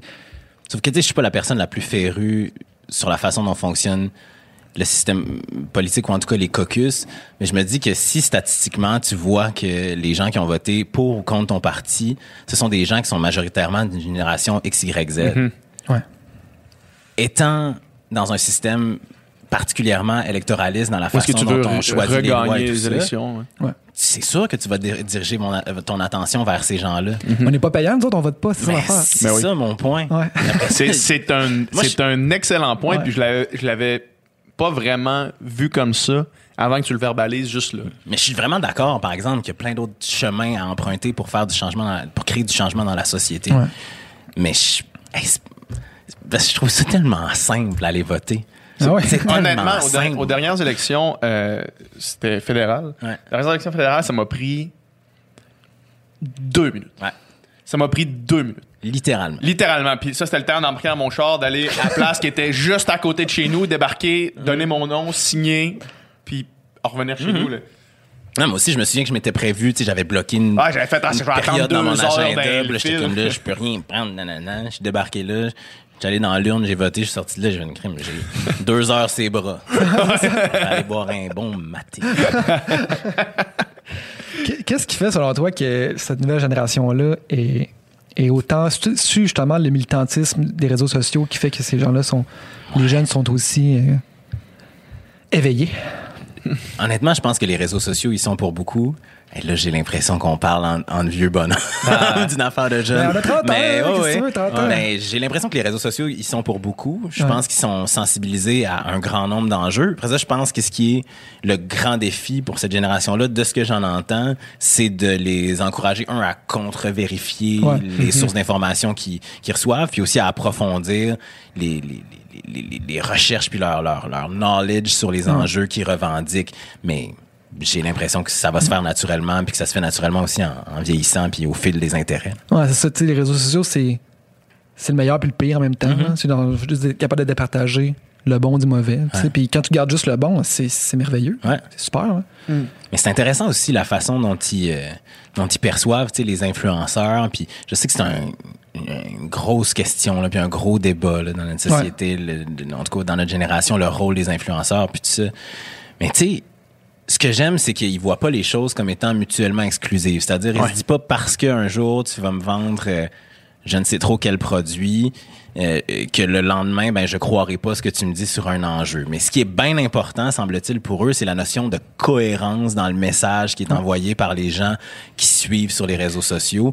Puis ça, ça me touche bien gros parce que je pense que particulièrement dans notre génération, on a été rapide à mettre une certaine partie des gens qui gagnaient leur vie ou qui vivaient une certaine expérience professionnelle sur les réseaux sociaux, les mettre dans une catégorie, puis leur- les dé- décrédibiliser, un peu comme ce qu'a fait euh, Geneviève Peterson avec euh, Elisabeth Rioux, par rapport à d'autres enjeux sur lesquels ils, ou elles vont prendre parole, tu Ouais. comprends? Puis de voir que les jeunes sont en mesure de faire la distinction entre tout ça, Ouais. je trouve ça rassurant. Ouais, que, que, que si une journée. Est-ce que tu, tu, tu continueras après?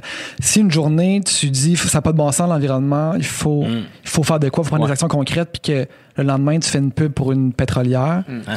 On Quelqu'un le qui a laisse- fait ça? On le laisse pas passer. non, mais c'est- non, on laisse On pas passer. pas sais. Tout le On monde qui écoute le podcast exact. On laisse pas cette incohérence-là passer. Ouais, exact. Puis ça, ça, c'est, ça, c'est l'autre point tantôt que je voulais amener, de dire, j'ai l'impression que maintenant, c'est juste que, euh, étant donné que tout le monde a un peu sa plateforme, euh, tout le monde peut caller out la bullshit de quelqu'un, tu sais.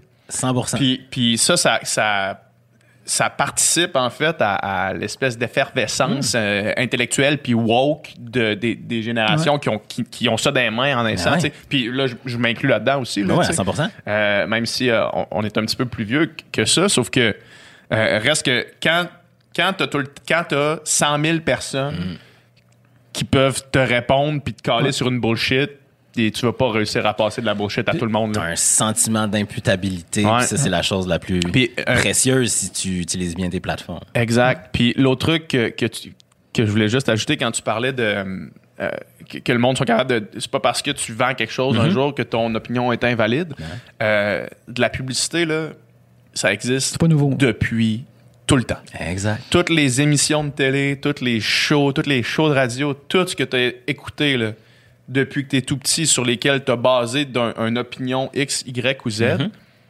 il était payé par la publicité. 100% Fait que si tu veux continuer à con- consommer du contenu gratuit, comme mettons en ce moment, le monde qui écoute le podcast consomme du contenu gratuit, Ouais. ben écoute, eh, on, on vend de la pub sur les podcasts pour être capable de le produire. C'est c'est comme ça que ça C'est fonctionne. comme ça que ça marche. C'est comme ça que Mais ça c'est pour ça que je te dis, c'est vraiment la question de cohérence qui est Ouais, importante, exact. tu sais, puis de logique Exact. dans les choix que tu fais des partenaires que tu vas avoir d'un point de vue commercial. C'est juste ça, au bout du Exact. compte. Mais ce qui est pas pire, c'est que les influenceurs, ben, euh, c'est un terme large et, et sujet à débat, là, mais tu sais, mettons, les gens sur les réseaux sociaux qui font de la On devrait dire ça pour tous les termes qu'on Ouais, utilise maintenant. mais ce, ce terme-là, qui est large et sujet à débat, on continue. Alors, c'est une personne, c'est un, bon, c'est un terme large qui est sujet à, qui est sujet à débat. comme le numéro dans Thomas Chabin sur les, les restaurants, là. Ouais, ouais. Il écrit pendant 8 C'est bon. Il, commence en disant un restaurant, c'est euh, c'est un endroit où euh, les gens vont et paient pour manger. C'est de la restauration. C'est même pas 8 minutes à t'expliquer vraiment de manière trop compliquée ce qu'est Évidemment. un restaurant. Mais ce qui est vraiment pas pire, c'est que c'est- ces gens-là, mettons, font plein d'erreurs. Il y, a plein- il y en a plein d'incohérences, mettent le pied dans la bouche, on les critique, puis tout le monde apprend finalement à leur dépens. erreurs, ouais, tout le monde apprend de leurs erreurs, puis finalement, hey, lui, il a dit ça publiquement, mais peut-être, moi, dans le fond, je le disais en privé.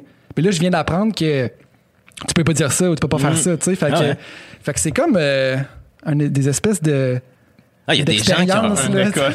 C'est l'école de la vie, man. Comme la vie. Non, mais il y a plein de gens qui ont été littéralement les rats de laboratoire de, de l'influence. là. Sais, Ben oui, mais ça. C'est quoi les limites de ce que tu peux partager, de la façon dont tu peux le partager et autres.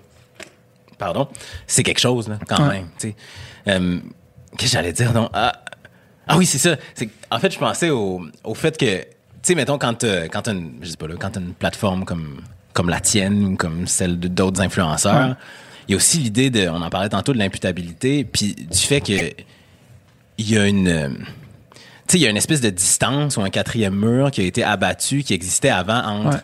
Euh, les vedettes ou les gens connus et Ouais. leur public puis ça pour moi c'est ça a une grande valeur par, à cause de la relation que ça permet de tisser entre ce public et ces gens-là, mais ça comporte aussi un énorme risque, c'est le risque dont on parle depuis tantôt, c'est-à-dire, Ouais. tu décides de sharer, tu décides de partager, tu décides de faire la promotion de produits, ces gens-là, tu leur parles, ils te parlent, ils ont l'impression d'être dans ta vie, tu as l'impression d'être dans leur vie, mais du moment où tu fais une erreur, ça pardonne pas mal moins Ouais. que tu fais un faux pas dans une entrevue, dans un show sur une grosse chaîne, ça va peut-être être tabletté pendant une année ou deux, mais tu vas avoir le temps de, tra- de, de, de- de développer un autre projet ou à la limite d'aller sur une autre chaîne. Ouais. Mais quand ta plateforme, c'est Instagram et que ton vecteur de communication, c'est toi-même, Ouais. Ça fait risque. que ça, ça fait que tu parles vraiment plus à ton nom personnel, mais n'empêche que tu sais, mais le comédien connu qui fait une pub de char, Mm. je veux dire, c'est- pas, il joue pas le rôle de quelqu'un qui est devant un char, là, tu sais, c'est lui qui est devant un char, Mm-hmm. pareil, puis il prend la décision, puis euh, fait, on dirait que les enjeux éthiques, ils étaient déjà là finalement, tu sais, puis, puis tu sais, mettons, euh, on en parlait un petit peu plus tôt avec Léa, mais tu sais tout était déjà là, c'est juste le médium qui a changé. Exact. Dans le sens que. C'est une question de code. C'est Ouais, des exact. codes qu'on a appris à accepter. Je veux Ouais, dire, c'est comme parler de la, de la marijuana puis de l'alcool. C'est la même chose. Les codes autour de l'alcool, on les a acceptés d'une certaine façon. Puis là, la, la marijuana, le weed arrive dans nos vies. Puis là, on développe des nouveaux codes. Mais au bout du compte, des- deux drogues, là. Ouais. Mais tu sais, des personnalités connues qui, qui- qui se servent de leur no- notoriété pour te vendre des produits puis pour tu sais, en retirer euh, Mm-hmm. des, des pièces d'or, là, tu sais. Mettons, te trader, tu sais, un fusil Des contre un...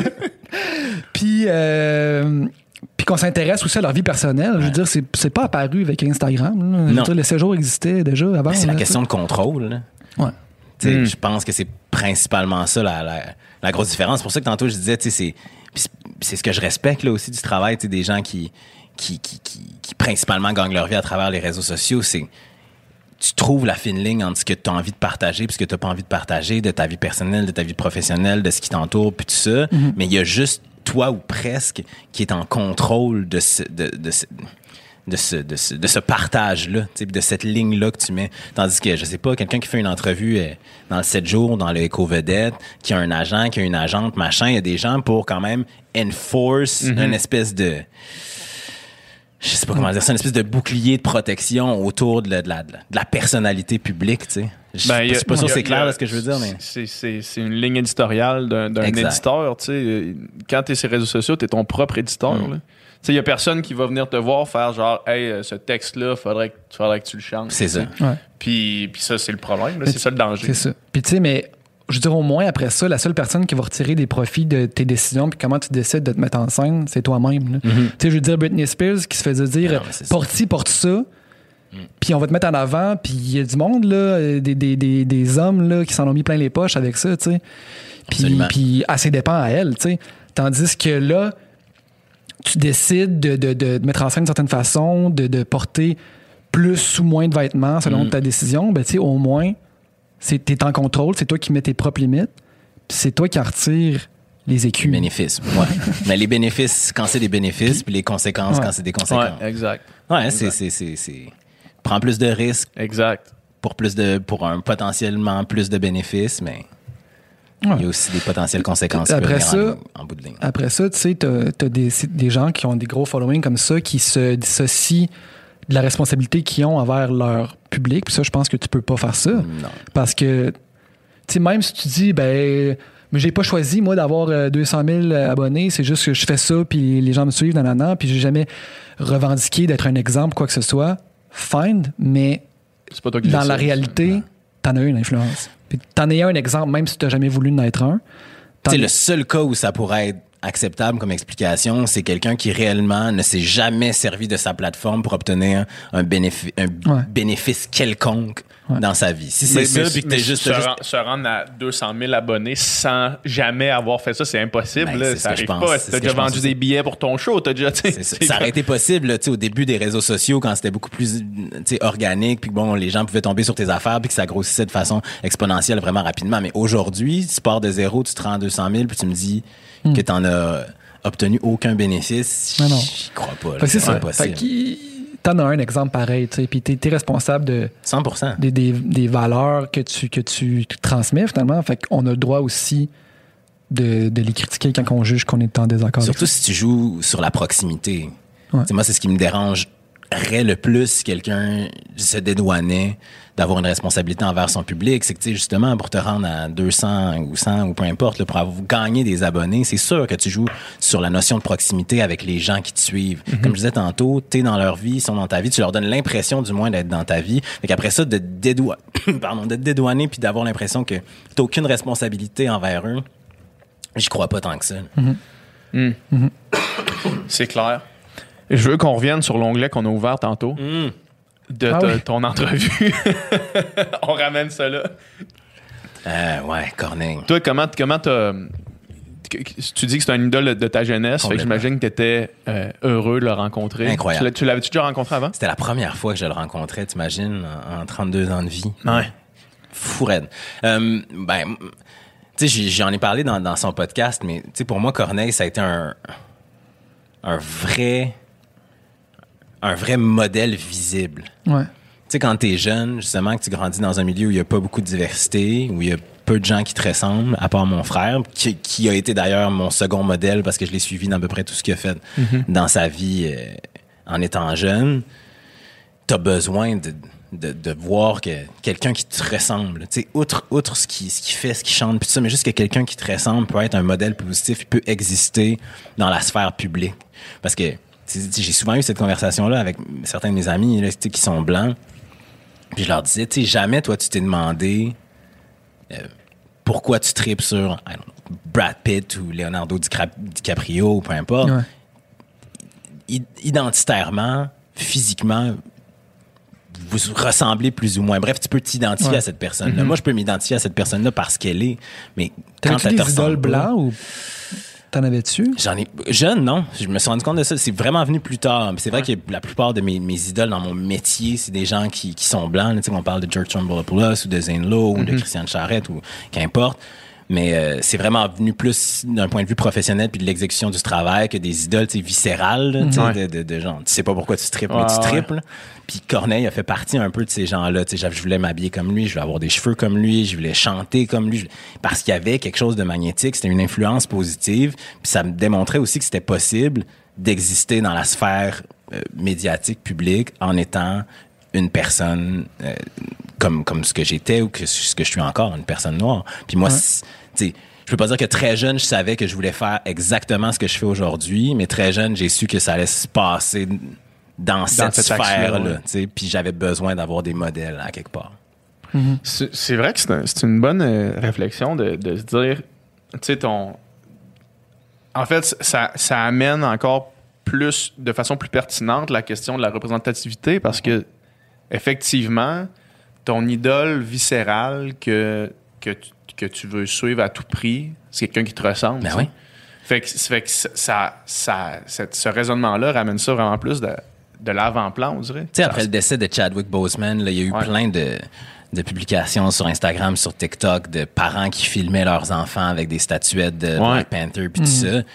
Puis tu fais, c'est, c'est- pour moi, c'était exactement ça. Moi, il n'y avait pas de Black Panther quand j'étais jeune, mais je suis sûr et certain que si ça avait existé quand j'étais Ouais, jeune, t'aurais capoté. si- j'aurais capoté. J'ai jamais trippé sur les super-héros. Je sais Ouais. pas si c'est par manque d'intérêt ou parce qu'ils me ressemblaient pas, mais c'est sûr que ça a une certaine incidence. Le fait sûr. que les super-héros soient tous des gars blancs musclés euh, en cap, me ressemble pas.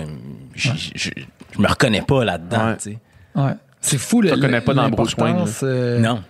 C'est fou l'importance culturelle de, de ce film-là, puisque ça, ça représente. C'est. Ah, moi, j'ai, quand je suis allé voir ce film-là au, au cinéma, outre le fait que c'est un excellent film, là, je pense qu'on peut tous être Ouais. d'accord là-dessus, mais tu sais, le pleurer, mon gars, là, Ouais. puis pour, pour aucune raison, puis en même temps pour toutes les raisons du monde, Ouais. là. mais tu sais, te sentir visible. Tu sais, ce moment-là, mettons, aller voir Black Panther, il y a peut-être des gens qui vont trouver ça super vulgaire comme comparaison, là. Mais aller voir Black Panther, c'est l'élection de Barack Obama en 2008, puis c'est le discours de Kamala Harris Ouais. euh, la semaine dernière. Ouais. C'est des moments clés dans l'expérience d'une personne noire qui qui peuvent pas être refaits, puis qui sont déterminants pour la suite des choses. 100%. C'est tellement rare dans la, la culture mainstream qu'on qu'on célèbre la, la culture africaine, en Hein? fait. Ça arrive, ça arrive presque jamais. C'est comme on, a- on en parle, on en parle pas, Hmm? on la connaît pas. Puis là, t'as un film qui, célèbre cette culture-là. T'entends de la musique, tu sais. Tu sais, Le gars, il fait de la musique de ça, c'est un, tu sais, c'est un, c'est un Suédois, là. Mhm. Mais il est allé, il deux mois en Afrique. Ouais. Tu sais, il a utilisé des instruments. euh, tu sais, des, des- Ben oui, des tu- instruments. tu- la- puis il a appris la musique, puis il l'a fait tu sais, en, en partage, puis en, en métissage, puis. Puis, tu sais, tu c'est choisis beau, quand ça. même, si je ne m'abuse, Kendrick comme Ouais. à la production Ben oui. exécutive de, Ouais. de cette trame sonore-là, tu sais, SZA puis Kendrick pour le premier extrait qui est sorti. Tu sais, il y a des choix conscients là, de représentativité de la culture noire qui est pas juste justement autour de cette conversation-là euh, à propos de la diversité. Puis c'est ça aussi la force de ce film-là. Puis c'est ça qui fait que c'est aussi fort. Puis ça revient à ce qu'on disait tantôt. C'est que Man, tu regardes un film qui est pas en train de te dire ouh ces personnages sont noirs, Ouais, les enjeux autour de leur vie sont existent parce qu'ils sont noirs, Ouais. mais c'est juste leur univers Exact. qui est mis en valeur. Je connais zéro, mettons, les, les, les, les dessous, ou tu sais, qui est derrière ce film-là, mais j'ai pas l'impression que c'est un regard de, de blanc. J'ai l'impression que les artisans de ce film-là, je, je le sais pas, mais l'impression que j'ai quand je le regarde, c'est que c'est vraiment la communauté. Là, tu sais. 100%. Là, j'oublie le nom du, du réalisateur, mais c'est définitivement un homme noir qui était relativement jeune aussi. Ah mon Dieu, je vais me faire tirer des, des, des- des tomates. Mais bref, Même chose quand j'écoute euh, Get Out, mettons Jordan, Jordan 100% Peele. Jordan Peele, Jordan ouais. Peele, c'est ah, pas un personnage noir dans le regard du blanc, Hmm. un personnage noir dans le regard de- Mais tu vois, c'est ça. Puis ça revient exactement à ce que je disais tantôt. Ouais. C'est que tu peux pas faire des, des films ou créer du contenu avec des gens qui sont issus de la diversité puis espérer que cette diversité-là soit incarnée puis qu'elle s'exprime de façon organique s'il y a pas un safe space autour de ces gens-là pour leur permettre de s'exprimer comme ils sont Ouais. les codes, puis c'est pas un reproche là, que je fais en ce moment, mais les codes qui existent dans la façon dont on crée du contenu, disons-le comme ça en général, particulièrement dans les médias traditionnels, ils ont été créés par des personnes de race blanche. Ils ne connaissent ou elles ne connaissent rien d'autre. Fait que c'est normal que ce soit ça les C'est ça, c'est pas un reproche non plus de Zéro. dire ça. Là, ouais. Mais ça fait partie de notre fameux Ouais. racisme systémique. Mais Exact. du jour où t'as un producteur, ou t'as un diffuseur, ou t'as un représentant d'un diffuseur qui est une personne racisée, machin, qui comprend les codes, qui comprend le langage, qui comprend l'interprétation de ce que tu mets à l'écran, soudainement, t'es complètement ailleurs. Ouais. Parce que t'as une réelle conversation, puis t'as une réelle compréhension. Tu sais, de, de, de, de faire comprendre euh, une, une expérience, là, ou, un, ou la, la somme d'une expérience, ou la somme de ton vécu qui s'exprime à travers ton travail en mots à quelqu'un qui l'a jamais vécu, c'est compliqué en tabarouette. Mais oui.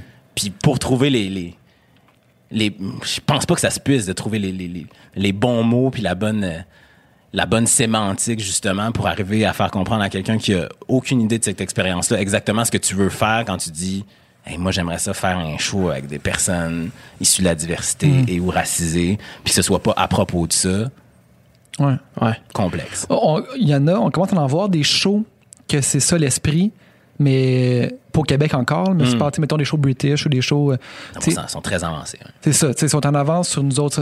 On dirait que c'est plus ancré, c'est plus normal, cette diversité-là, puis on n'a pas besoin de la- de l'adresser nécessairement tout le temps. tu sais. Moi, ça un, de mes shows préférés des dernières années, c'est Patriot Act avec euh, Hassan Ménage, l'humoriste euh, indo-américain. Puis c'était ça, tu sais, c'était un, un talk show sur un magnifique plateau où il faisait, c'était un, un explainer de une demi-heure, mais dans son public, lui étant indien, dans son public, c'était majoritairement des black and brown people. Il se gênait pas pour faire des blagues à propos de ça, pour faire des références à propos de tu sais, son expérience d'immigrant, son expérience avec ses parents, puis tout ça. Puis moi, de regarder un show comme ça, ça m'a tellement fait de bien, parce que tu fais, Ouais. hey, enfin, tu sais, des, des blagues ou une façon de s'exprimer, une façon d'aborder des sujets qui qui exclut à quelque part la majorité blanche et qui m'inclut moi d'abord Ouais. et avant tout. Ouais. Puis dans le fond, c'est c'est ça que tu te rends compte, c'est que souvent, quand tu regardes des shows de télé euh, euh, qui sont faits ici ou ailleurs, tu te sens comme si t'es tu regardes from the outside looking in, là, tu comprends? Mm-hmm. Puis c'est pas, ça en fait pas un, un contenu moins bon, c'est juste que Je sens pas que t'es dedans. là. T'es pas au cœur de l'expérience de, de ce que le show veut te faire vivre, Ouais. ce que ce, ce show-là veut te faire vivre. Puis il y a une vraie différence. Puis moi, en tout cas, ce que je souhaite dans le futur, c'est de pouvoir voir des shows qui vont faire vivre ça à des jeunes, à du monde des générations qui nous, qui nous suivent. I hope. Fait que, bref, quand t'as vu le trench coat à Corneille, t'es allé t'acheter le même. Oh, ben, J'en ai reparlé à ma mère après. J'en ai reparlé à ma mère après. Euh, 100 Ma mère se souvenait très bien du moment. là. T'as vu le clip de Corneille, t'as fait, je veux ce manteau-là. Je veux, je veux un, un trench coat semblable. On est allé euh, C'est malade. Au Simons de Place Sainte-Foy, les Of chums. course. yes, yes. Là où tout mon linge provient. Encore à ce jour. Le seul endroit où est-ce que j'achète mes Là où tous mes amis ont travaillé au secondaire, je pense. Dans des, dans des sous Toujours, trop la- grands. toujours l'ami qui arrivait avec des cravates au secondaire parce qu'il travaillait chez Simon. Exact. Ouais, ouais, les gars qui toujours des sous trop grands. Mais oui. Allez voir un peu au Simons en fin de semaine. Fait quoi? On est allé au Simons. Secondaire, là, le. L'espèce de gilet de laine euh, ligné de même, le Ben oui, ce ben jab, Ben moi, j'en ai porté en 100%. tabarnak. Mais c'est aussi, là, tu pouvais trouver du Volcom, mon gars. Ouais. euh, au la Simons, bonne. la totale, les marques, Je me rappelle l'année, j'étais avec JP dans l'autobus, puis il y avait trois gars qui avaient son t-shirt. On s'habillait tout on s'en allait, Oui. on s'en allait chez nous dans le bus, il y avait trois gars qui avaient son t-shirt. C'est, là, le monde doit être comme, Ah, mais là, vous devriez aller dans des friperies, commander en ligne. Ouais. Non, man, on est des enfants des années 90, là. Oublie, C'était Simon Simons ou ou rien rien. à Québec. C'est ça qui se passe. ah, mon gars. Euh, ouais, ouais, tout. Mon, mon habit de balle, c'est du Simons Ouais, aussi. moi aussi. Tout, la totale. Ouais. Moi, c'était Morse. Ah ouais, t'as Ah ouais. osé? Ouais, ouais. Yes, man, T'as été un traître. Bonne coupe, bon prix. Bonne réputation, Ouais. Hey, moi, je l'ai encore, mon habit. Tu sais, j'ai ça, j'ai fait des rénaux chez nous. Fait que j'ai comme tout mis dans des, des boîtes puis des, euh, des, des, des, des housses. Ouais. Puis là, j'ai retrouvé mon, Hmm. mon habit de balle. C'est une horreur sans nom. là. Une horreur sans nom que, en plus, euh, probablement que t'as jamais reporté. Jamais. Ouais. Ah, faux. Faux. Faux? Je l'ai reporté une fois, mais je l'ai, je l'ai reporté en partie, mais jamais la totale. Tu sais, le, le veston bleu poudre, les pantalons blancs, les souliers blancs, la chemise Pantalon blanche. blanc, souliers blancs. Oh, Ok, ok, ok. shit. Tout est allé. Nous autres, on était quasiment pareils. On s'en est jamais parlé. Ouais. Puis on on est avec le même sou. Le même suit, Attends la même couleur de chemise, la même couleur de cravate. mais les gars sont connectés. là. Les gars se sont pas parlé, regarde, c'est des amis. Mais c'est surtout la coupe, tu sais, mettons. Moi, je l'ai reporté une coupe de fois. Ouais. Mais tu sais, j'avais 16 ans. Ouais. Puis je devais peser 15-20 livres de moins. Puis tu fais encore. Mais il est trop grand. Ben, c'est ça. Il est trop grand. c'était ça à l'époque. À quel point il me faisait Ouais. pas. Ah, les photos, mon gars. Les photos de notre balle, on n'est pas les gars comme, les plus je sharp. dedans. les, les, les pantalons tellement mal ajustés, tellement larges, tellement grands. Je suis comme, voir quand on portait ça, puis Ouais. c'était comme la norme. Checkez ça, les gars. Oh my God! Puis j'avais les cheveux longs en plus à ce moment-là. Oh, yeah. J'avais des dreads, je posais pas. Pour ceux qui nous écoutent, on, on va, on va Nicolas avec, euh, avec un soute, un chapeau blanc, puis, euh, puis ce, qui, ce qui me semble être des dreads. Ça, ouais, c'est exceptionnel. 100% des dreads, une belle petite cravate. Non, c'est sur mon Instagram, là, vous irez voir ça. C'est très Regarde, solide. On évolue, hein. on change maintenant. J'ai que du noir dans ma garde-robe. Je pense que c'est le Ouais. traumatisme. Exact, ça c'était ce- la, goutte de trop. Là. De juin 2005, j'ai fait c'est terminé. Ah, c'est fini. All right. Euh, Nicolas, où est-ce qu'on qu'on te suit? Qu'est-ce qu'on check de tes projets en ce moment? Mon Dieu, je fais de la radio les vendredis soirs à 21h à Ouais. Radio-Canada, ici première. L'émission s'appelle Jusqu'au bout. Ça s'écoute bien Toujours aussi dit, by the way, que euh, tous tes projets à Radio Cannes, j'adore ça. Ben, c'est gentil, Ouais, merci. vraiment. Là, on est vraiment sur la musique. On, on, on est, c'est vraiment des vendredis soirs musicaux. Mhm. On joue juste des nouveaux artistes locaux. C'est comme un peu mon rêve des dernières années. Ouais. Est-ce que tu as encore le podcast euh, simultanément à ça? Ouais, on fait toujours union avec Alex. Non, je Ouais. te dirais qu'avec la pandémie, on a été très relax sur le podcast Ouais. depuis ouais, presque la dernière année. On a, dû, on a dû faire deux épisodes, mais j'ose croire qu'on va se remettre. fait quand je te demande ce que le podcast existe encore, tu me dis deux Mais dire, épisodes dans la dernière année. je veux dire, il existe encore dans ma tête. Non, euh, très sincèrement, c'est ça. J'ai fait des rénaux chez nous. Fait que là, on est en train de déménager le studio dans Ok, mon très sous-sol. Fait que ça va être fun à faire. Puis sinon, les vendredis, euh, même heure. C'est n'importe quoi. Je suis à la télé puis à la radio en même heure. Ah, À la ouais. télé aussi à 21h. C'est le fun c'est- pour promouvoir c'est tes juste la- affaires, ça, c'est vraiment hot. C'est juste la TV, hein, de toute façon. Ouais, c'est juste la ça, TV. c'est nouveau. Hein, de cette C'est année. nouveau de cette année. C'est- T'aimes ça? Moi, j'aime ça. Je trouve ça dur un peu Ah. euh, parce que je suis pas une- je- j'ai pas j'ai pas tendance à, à- à aimer critiquer les choses. Pour être Ah. bien honnête. Faut-tu un peu bitch là-bas, là? C'est-à-dire qu'il faut que tu te forges une opinion rapidement sur un, un contenu que tu as regardé. Ouais.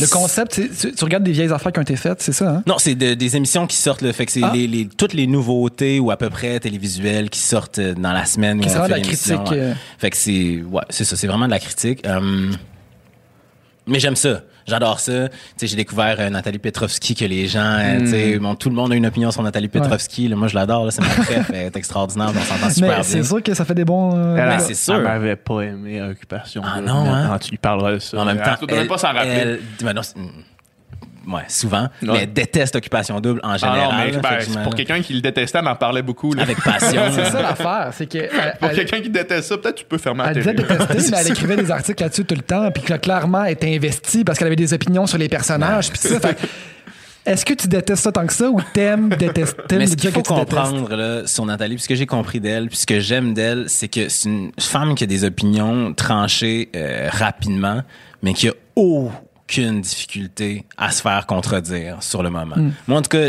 à, à ce jour, là, il est pas arrivé un seul moment où j'ai fait hey, pour vrai je- ça ça a pas rapport ou je suis pas d'accord puis où elle s'est braquée Hmm. jamais fait que c- je pense que c'est bien quand tu as cette expérience de proximité là avec elle. C'est sûr que quand tu es la personne qui se fait critiquer puis t'as pas la chance de pouvoir y répondre c'est un peu plus difficile.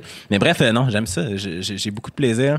C'est le fun d'arriver dans un show qui est rodé depuis longtemps. Ouais. c'est leur 14e saison. Moi j'arrive là ils savent comment ça marche. Fait que ça a été facile pour moi de m'intégrer mais c'est ça. J'ai plus l'habitude d'être dans la propagation de l'amour, là, tu sais, comme Ouais. je le fais à radio, Mm-hmm. je joue des choses que j'aime, je parle aux gens que j'aime. Il n'y a, pas assez de temps dans une vie, je trouve, Pour passer trop de temps à critiquer. Fait Ouais. que ça, c'est la- l'affaire que je trouve le plus difficile avec C'est juste la TV.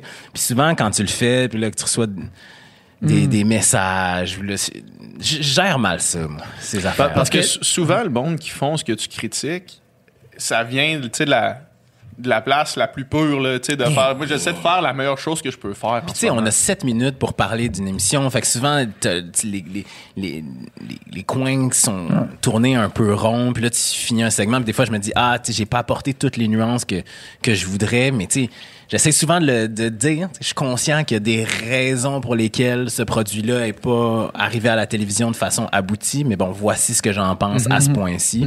Mais c'est ça. Puis ça, l'affaire, c'est qu'au Québec, la critique, euh, c'est un petit milieu, tu sais. Fait que tu critiques peut-être à quelqu'un que tu connais, Ouais. certainement quelqu'un que tu connais qui travaille sur ce show Complètement. Ou quelqu'un, tu sais, quelqu'un avec qui tu vas travailler éventuellement. Après ça, moi, je me dis, j'essaie toujours d'être constructif, puis jamais de détruire là, une production pour l'effet. Jamais en s'entend. Puis je me dis que je, je critique pas quelque chose d'une façon dont j'accepterais pas qu'un de mes projets soit critiqué. Après ça, n'importe quelle critique sur un produit dans lequel tu as mis du cœur, ça fait mal. C'est sûr. sûr. que ça fait mal, même si c'est la plus nuancée, la plus honnête possible. Fait que je suis vraiment conscient de ça, mais c'est le rôle que j'ai dans cette émission-là. Puis en même temps, honnêtement, ça me permet, je trouve, d'amener une perspective qui est intéressante. Tu sais, je suis je suis seul, seul gars de ma génération. Je suis la je pense, la première personne racisée à, à faire ce show-là. Fait que ça me permet aussi d'amener, certains éléments dont ils auraient pas nécessairement traité spontanément. Puis ça, ça me fait bien plaisir, tu sais, d'amener l'extrait de Van Jones euh, la semaine dernière à CNN euh, ou de, de parler de Dave Chappelle, de son monologue d'ouverture à SNL. Hey, on peut en parler un peu. Ouais, vas-y. Euh, As-tu aimé ça? Ah, moi, j'ai, adoré ça. Moi, j'ai adoré ça. Je, com- je comprends. euh, moi, je suis un gros fan. J'aime beaucoup.